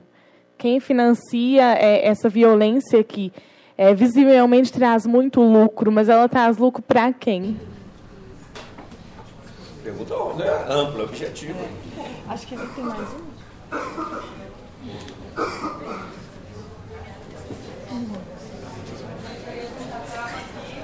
Isso. Senão não dá para responder, tu. Boa noite. É... Então, eu queria perguntar. Tá. Meu nome é Tainara, eu queria perguntar se é possível conciliar segurança pública com direitos humanos. E outra pergunta, rapidinho, se é possível acabar com o necropoder. Necropoder. Sim. É isso. O poder que o, o poder que o Estado tem em, em matar, em direcionar quem morre quem, quem vive, né? Entre aspas.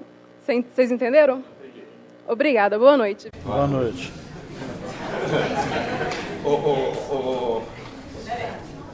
É, meu nome é Patrícia, sou estudante de jornalismo do quarto período aqui da PUC São Gabriel.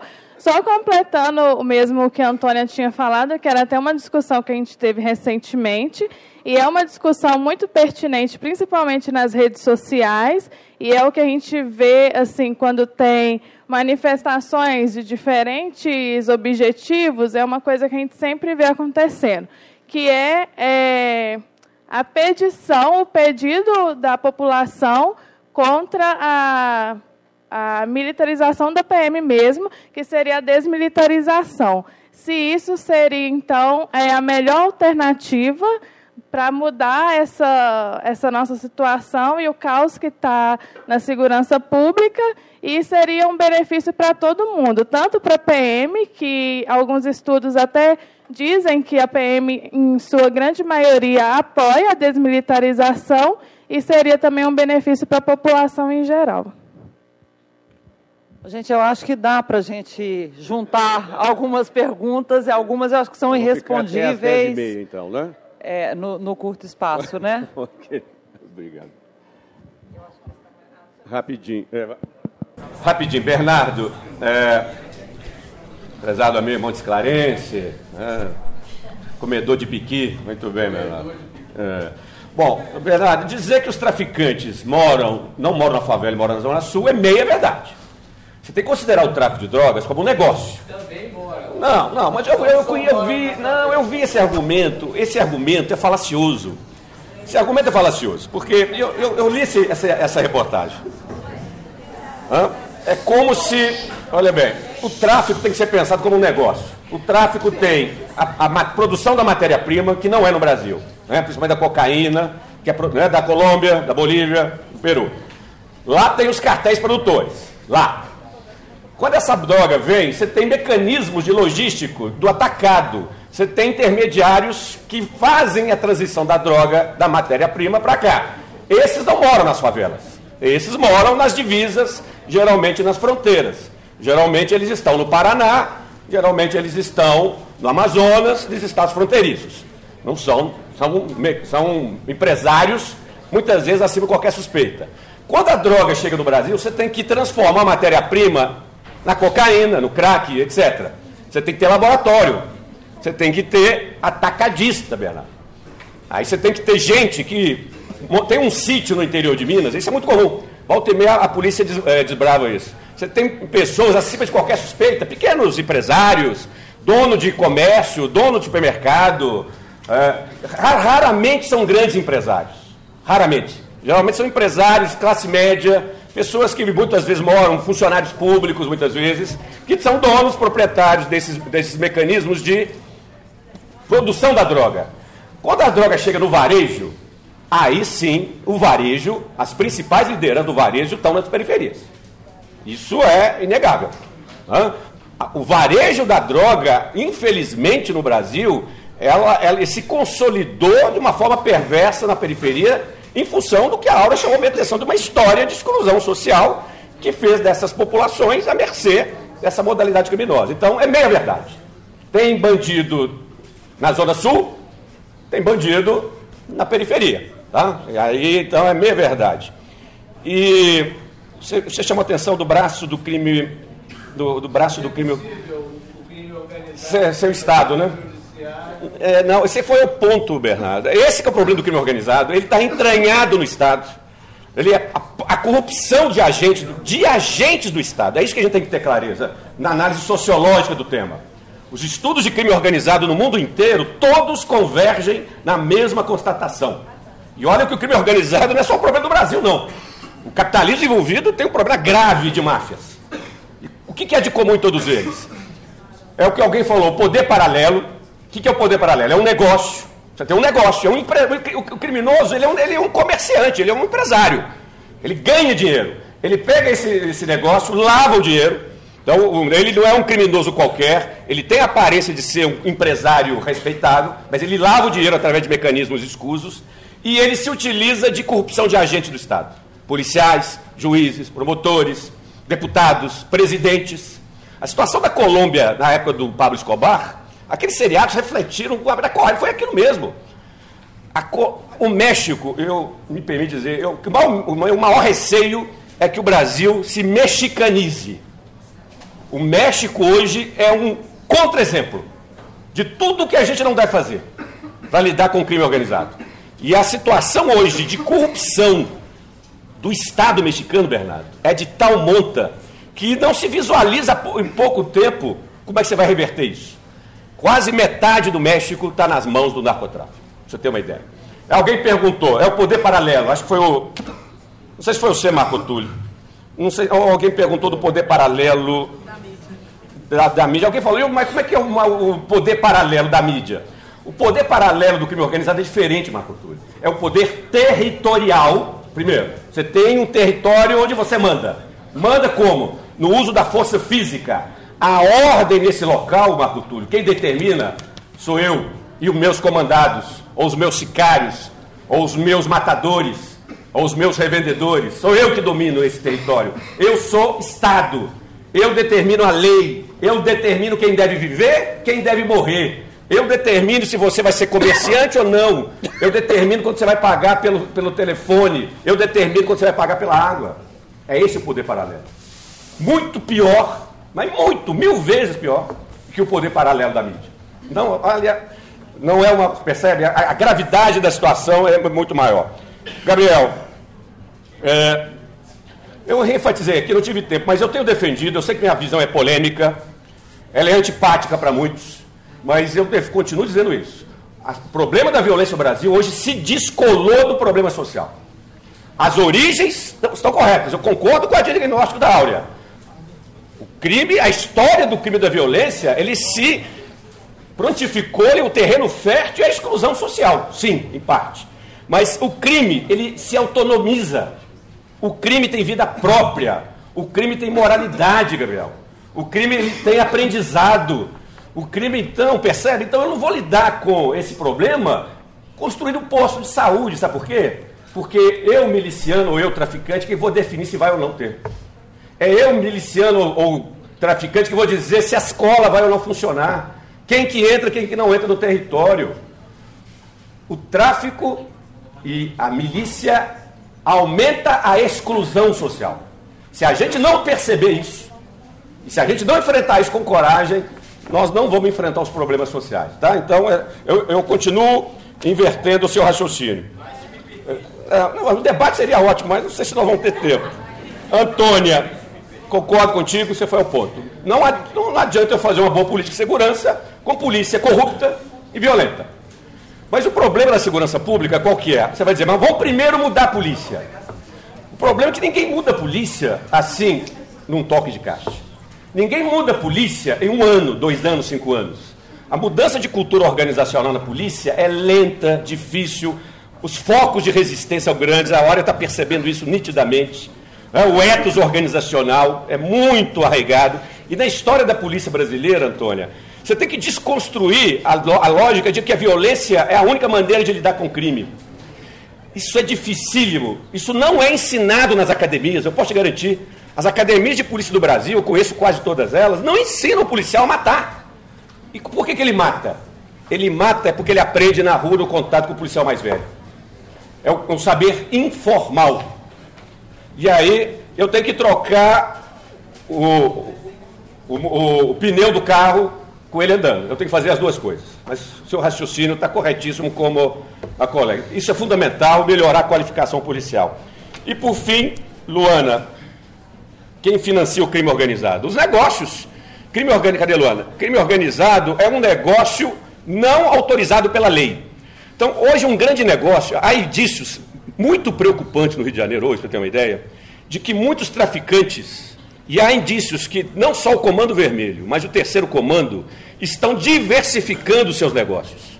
Não estão vivendo mais só de venda de droga. Estão vivendo, sabe de que agora? Roubo de carga. Isso dá um dinheiro, sabe para quem? Para quem rouba carga. E essa carga vai para onde, Luana? Para o comércio legal.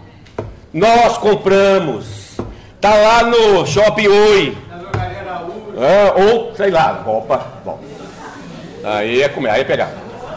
Então você come, volta para o comércio legal. Então quem ganha? Quem ganha é quem vive disso. Ganha o criminoso e ganha o comerciante. Exatamente. É, você vê como é que esse, é o legal e o ilegal estão juntinhos. Tá? Desmilitarização, Patrícia, sou contra. Não vejo isso como necessidade. Não vejo nenhum problema na militarização da polícia. As, as principais democracias do mundo, as principais democracias do mundo, têm polícias militares, tem, e mais militarizadas que a brasileira. A polícia militar francesa, a gendarmerie, pelo amor de Deus, você não tem nem se compara com as polícias militares brasileiras em termos de disciplina, de rigor, de regulamento disciplinar, mas nem por isso ela mata, nem por isso ela é corrupta. O problema da, da violência policial no Brasil não está no caráter militar está na cultura organizacional, que é diferente. Polícia Civil no Brasil também é muito violenta. Até pouco tempo atrás, a Polícia Civil do Brasil vivia de quê? Da tortura. Simples. E por que, que a Polícia Civil diminuiu o grau de tortura? Porque foi criminalizada. Torturar hoje é problema para o policial. Então, perceba, então, do ponto de vista de militarização, eu não vejo como maiores problemas. Bom, é, se é possível o crime organizado sem braços do poder do Estado, não, absolutamente não. É isso que sustenta ao longo do tempo. Agora, a discussão da legalização e da regulamentação, regulamentação das drogas precisa ser feita com muita seriedade. Talvez seja até mais factível, é, em termos de médio prazo, avançar nessa política do que a transformação profunda das forças policiais e do modelo de segurança pública. A gente vai ter que caminhar simultaneamente com essas duas medidas. A gente precisa fazer o debate contra o modelo proibicionista de drogas nas nossas casas, com as nossas famílias, aqui na PUC. Esse debate está na ordem do dia. É, e eu acho que a gente consegue, talvez, com uma rapidez mais imediata do que a gente poderia estimar, fazer uma reversão para desbaratinar esse negócio. Outros negócios vão surgir, é, o crime se amolda conforme a conveniência, a contingência histórica, mas a gente vai desestruturar um mecanismo que gera a reprodução do genocídio da população negra no Brasil hoje. E os trabalhadores do varejo essa meninada que está morrendo, essa mortandade insuportável desses meninos vai ser contida num tempo histórico previsível, se a gente fizer essa transformação, essa pactuação social. Então, é, o racismo não vai mudar, assim, o racismo ele se reinventa historicamente, mas o mecanismo contemporâneo de reprodução do genocídio vai ser quebrado e aí vai levar tempo para o racismo e os esquemas criminosos também associados depois se reinventarem, né, arrumarem o que fazer. É, acho que a gente tem que ter essa perspectiva, uma esperança que é muito sóbria em relação ao que a gente tem condição de mudar desde já. É, e, e, com isso, assim, ó, sobre a centralidade do debate de segurança pública, eu, por diferentes razões, digo que é sim um dos principais temas da sociedade brasileira hoje. É uma das minhas pautas prioritárias, segurança pública cidadã, viu? Porque é o polo hoje de reprodução de muitas desigualdades e, e, nisso a gente precisa, sim, assumir esse debate público e pensar juntas as saídas, né, as alternativas, testar experiências, é, avaliar essas experiências. Eu acho que essa questão das evidências, do que, que dá certo, a gente precisa levar isso muito seriamente. Sobre a democratização da comunicação num contexto de ruptura democrática, nós estamos lascados, nós estamos numa situação terrível e não tem mágica. É, eu tenho falado em todos os lugares que eu vou, a democracia é um processo lento, exigente, trabalhoso ao extremo, mas que não tem como a gente pular etapa. Então, para a gente construir uma mídia, instituições democráticas que tenham um mínimo de sustentabilidade no tempo, nós precisamos construir capacidades democráticas na coletividade, na convivência cotidiana. E a gente precisa é, confiar no poder transformador dessa convivência. É, quando a gente muda a nossa conduta nas relações mais próximas, a gente está gerando sim efeitos que vão chegar até as instituições. Não estou com isso dizendo que agora todas as pessoas melhorem, que a gente vai melhorar a sociedade brasileira. Não é isso, né? As instituições têm um poder indutor, mas no momento de quebra democrática e institucional, a gente precisa investir nesse território de mobilização social autônoma das lutas sociais, nos espaços em que ainda há para respirar. E aí a gente pode gerar de novo, num ciclo histórico, essas mídias democráticas. É, sobre é, o financiamento do crime organizado, é, é, isso mesmo, né? Essas redes são muito bem profissionalizadas, bem arquitetadas, os esquemas do capitalismo financeiro global também propiciam isso, né? Lavagem de dinheiro, enfim. E tudo isso está é, misturado com a reprodução da concentração da riqueza no mundo, né? Só que a gente não tem pesquisas que elucidem o quanto desse crime organizado está movendo também a concentração da riqueza no mundo. A gente tem suspeitas, intuições, mas nós não temos ainda dados, né? É, sobre o necropoder, a política do Estado é para matar. É para matar.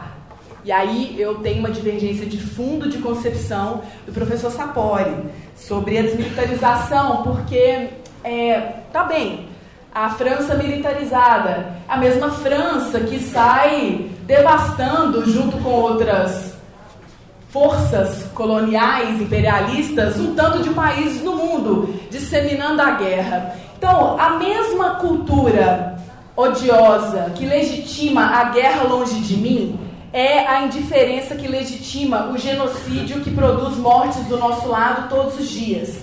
Eu defendo uma construção possível, processual, de uma cultura antipunitivista na nossa sociedade. Nós precisamos parar de achar que encarceramento, que repressão e punição vão dar em algum resultado, porque não deu, não deu, está falido mesmo, para a gente investir em outras formas de responsabilização e reparação dos danos que são causados à coletividade. Não estou dizendo que a gente vai abolir as prisões amanhã. Estou dizendo que a gente precisa experimentar práticas antipunitivistas nas instituições e na nossa convivência. A criança fez alguma coisa que desagradou a família, ela é reprimida, ela apanha, gritam com ela na rua, ela é humilhada. Isso está na raiz da militarização da nossa vida, isso está na raiz das guerras, isso está na raiz da indiferença, do genocídio. Se a gente não constrói responsavelmente, como é um valor civilizatório afro-brasileiro, que nós somos responsáveis pela educação das crianças, né? As aldeias são responsáveis, corresponsáveis, nós não teremos crianças que possam quebrar o círculo da violência. Então a gente tem que ter essa perspectiva geracional, histórica, de que a gente tem condição sim de construir condutas mais amorosas, mais acolhedoras, de escuta real, de suportar a convivência nas nossas diferenças e contradições. É, eu acho que se a gente não fizer essa tarefa básica, impossível a gente ter um sistema de segurança pública que não reproduza todos os dias essas tragédias que a gente vê aí com as prisões, enfim, intervenção militar como uma fachada, um pretexto para interesses escusos, né? São coisas mais profundas, dão mais trabalho, porque significam que a gente vai ter que se implicar, não é só transferir a responsabilidade para esse outro, né? A gente vai ter que ver a nossa cota também, e aí é um dever ético. Né? E, a democracia é um dever ético. A democracia não é só procedimento, a democracia é também procedimento, é estabilização institucional. Mas a estabilização institucional, ela é, diz de umas condutas informais. Né? Quando o Sapoli fala do aprendizado informal é, que se tem nas ruas, que não é ensinado nas academias de polícia, bom, isso é um dado. Isso é um dado importante para a gente. Como é então que a gente reproduz infinitamente a legitimação da violência? Né? A gente tem que quebrar isso começando da gente mesmo. E continuar pressionando as instituições, continuar fazendo denúncias, continuar fazendo esses debates. É, e aí eu acho que tem que desmilitarizar tudo. Não é só a polícia, não. A gente tem que se desmilitarizar. Porque, é, no fim das contas, a gente precisa construir uma condição humana é, que possibilite a vida de todas as criaturas, né? Na Síria, aqui, aglomerado da Sé, em qualquer lugar. Obrigada.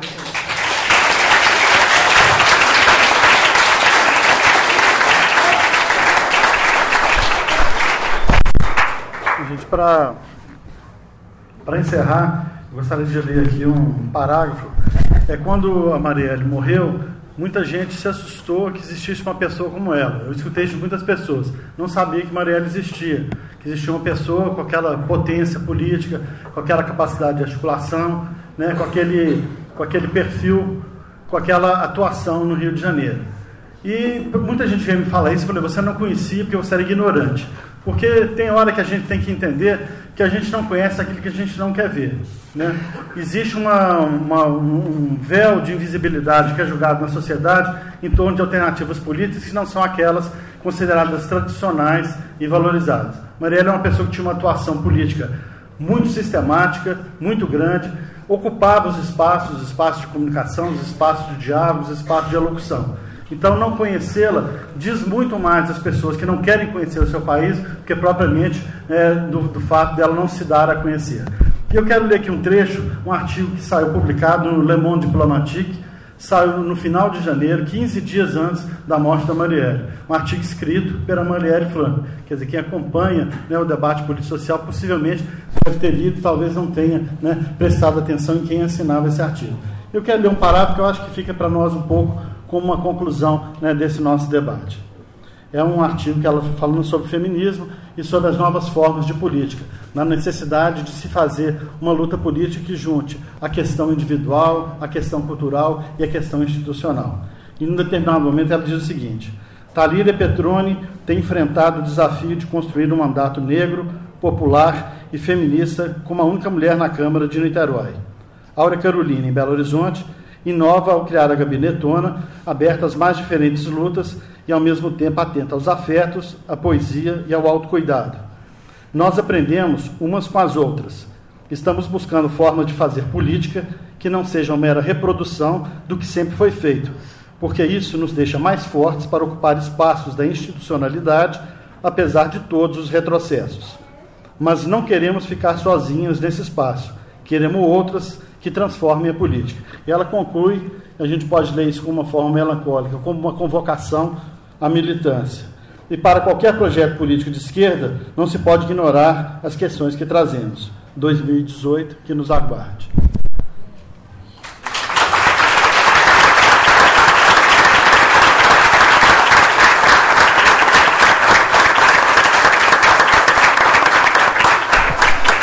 Marielle Franco!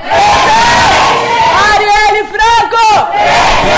Agora e sempre!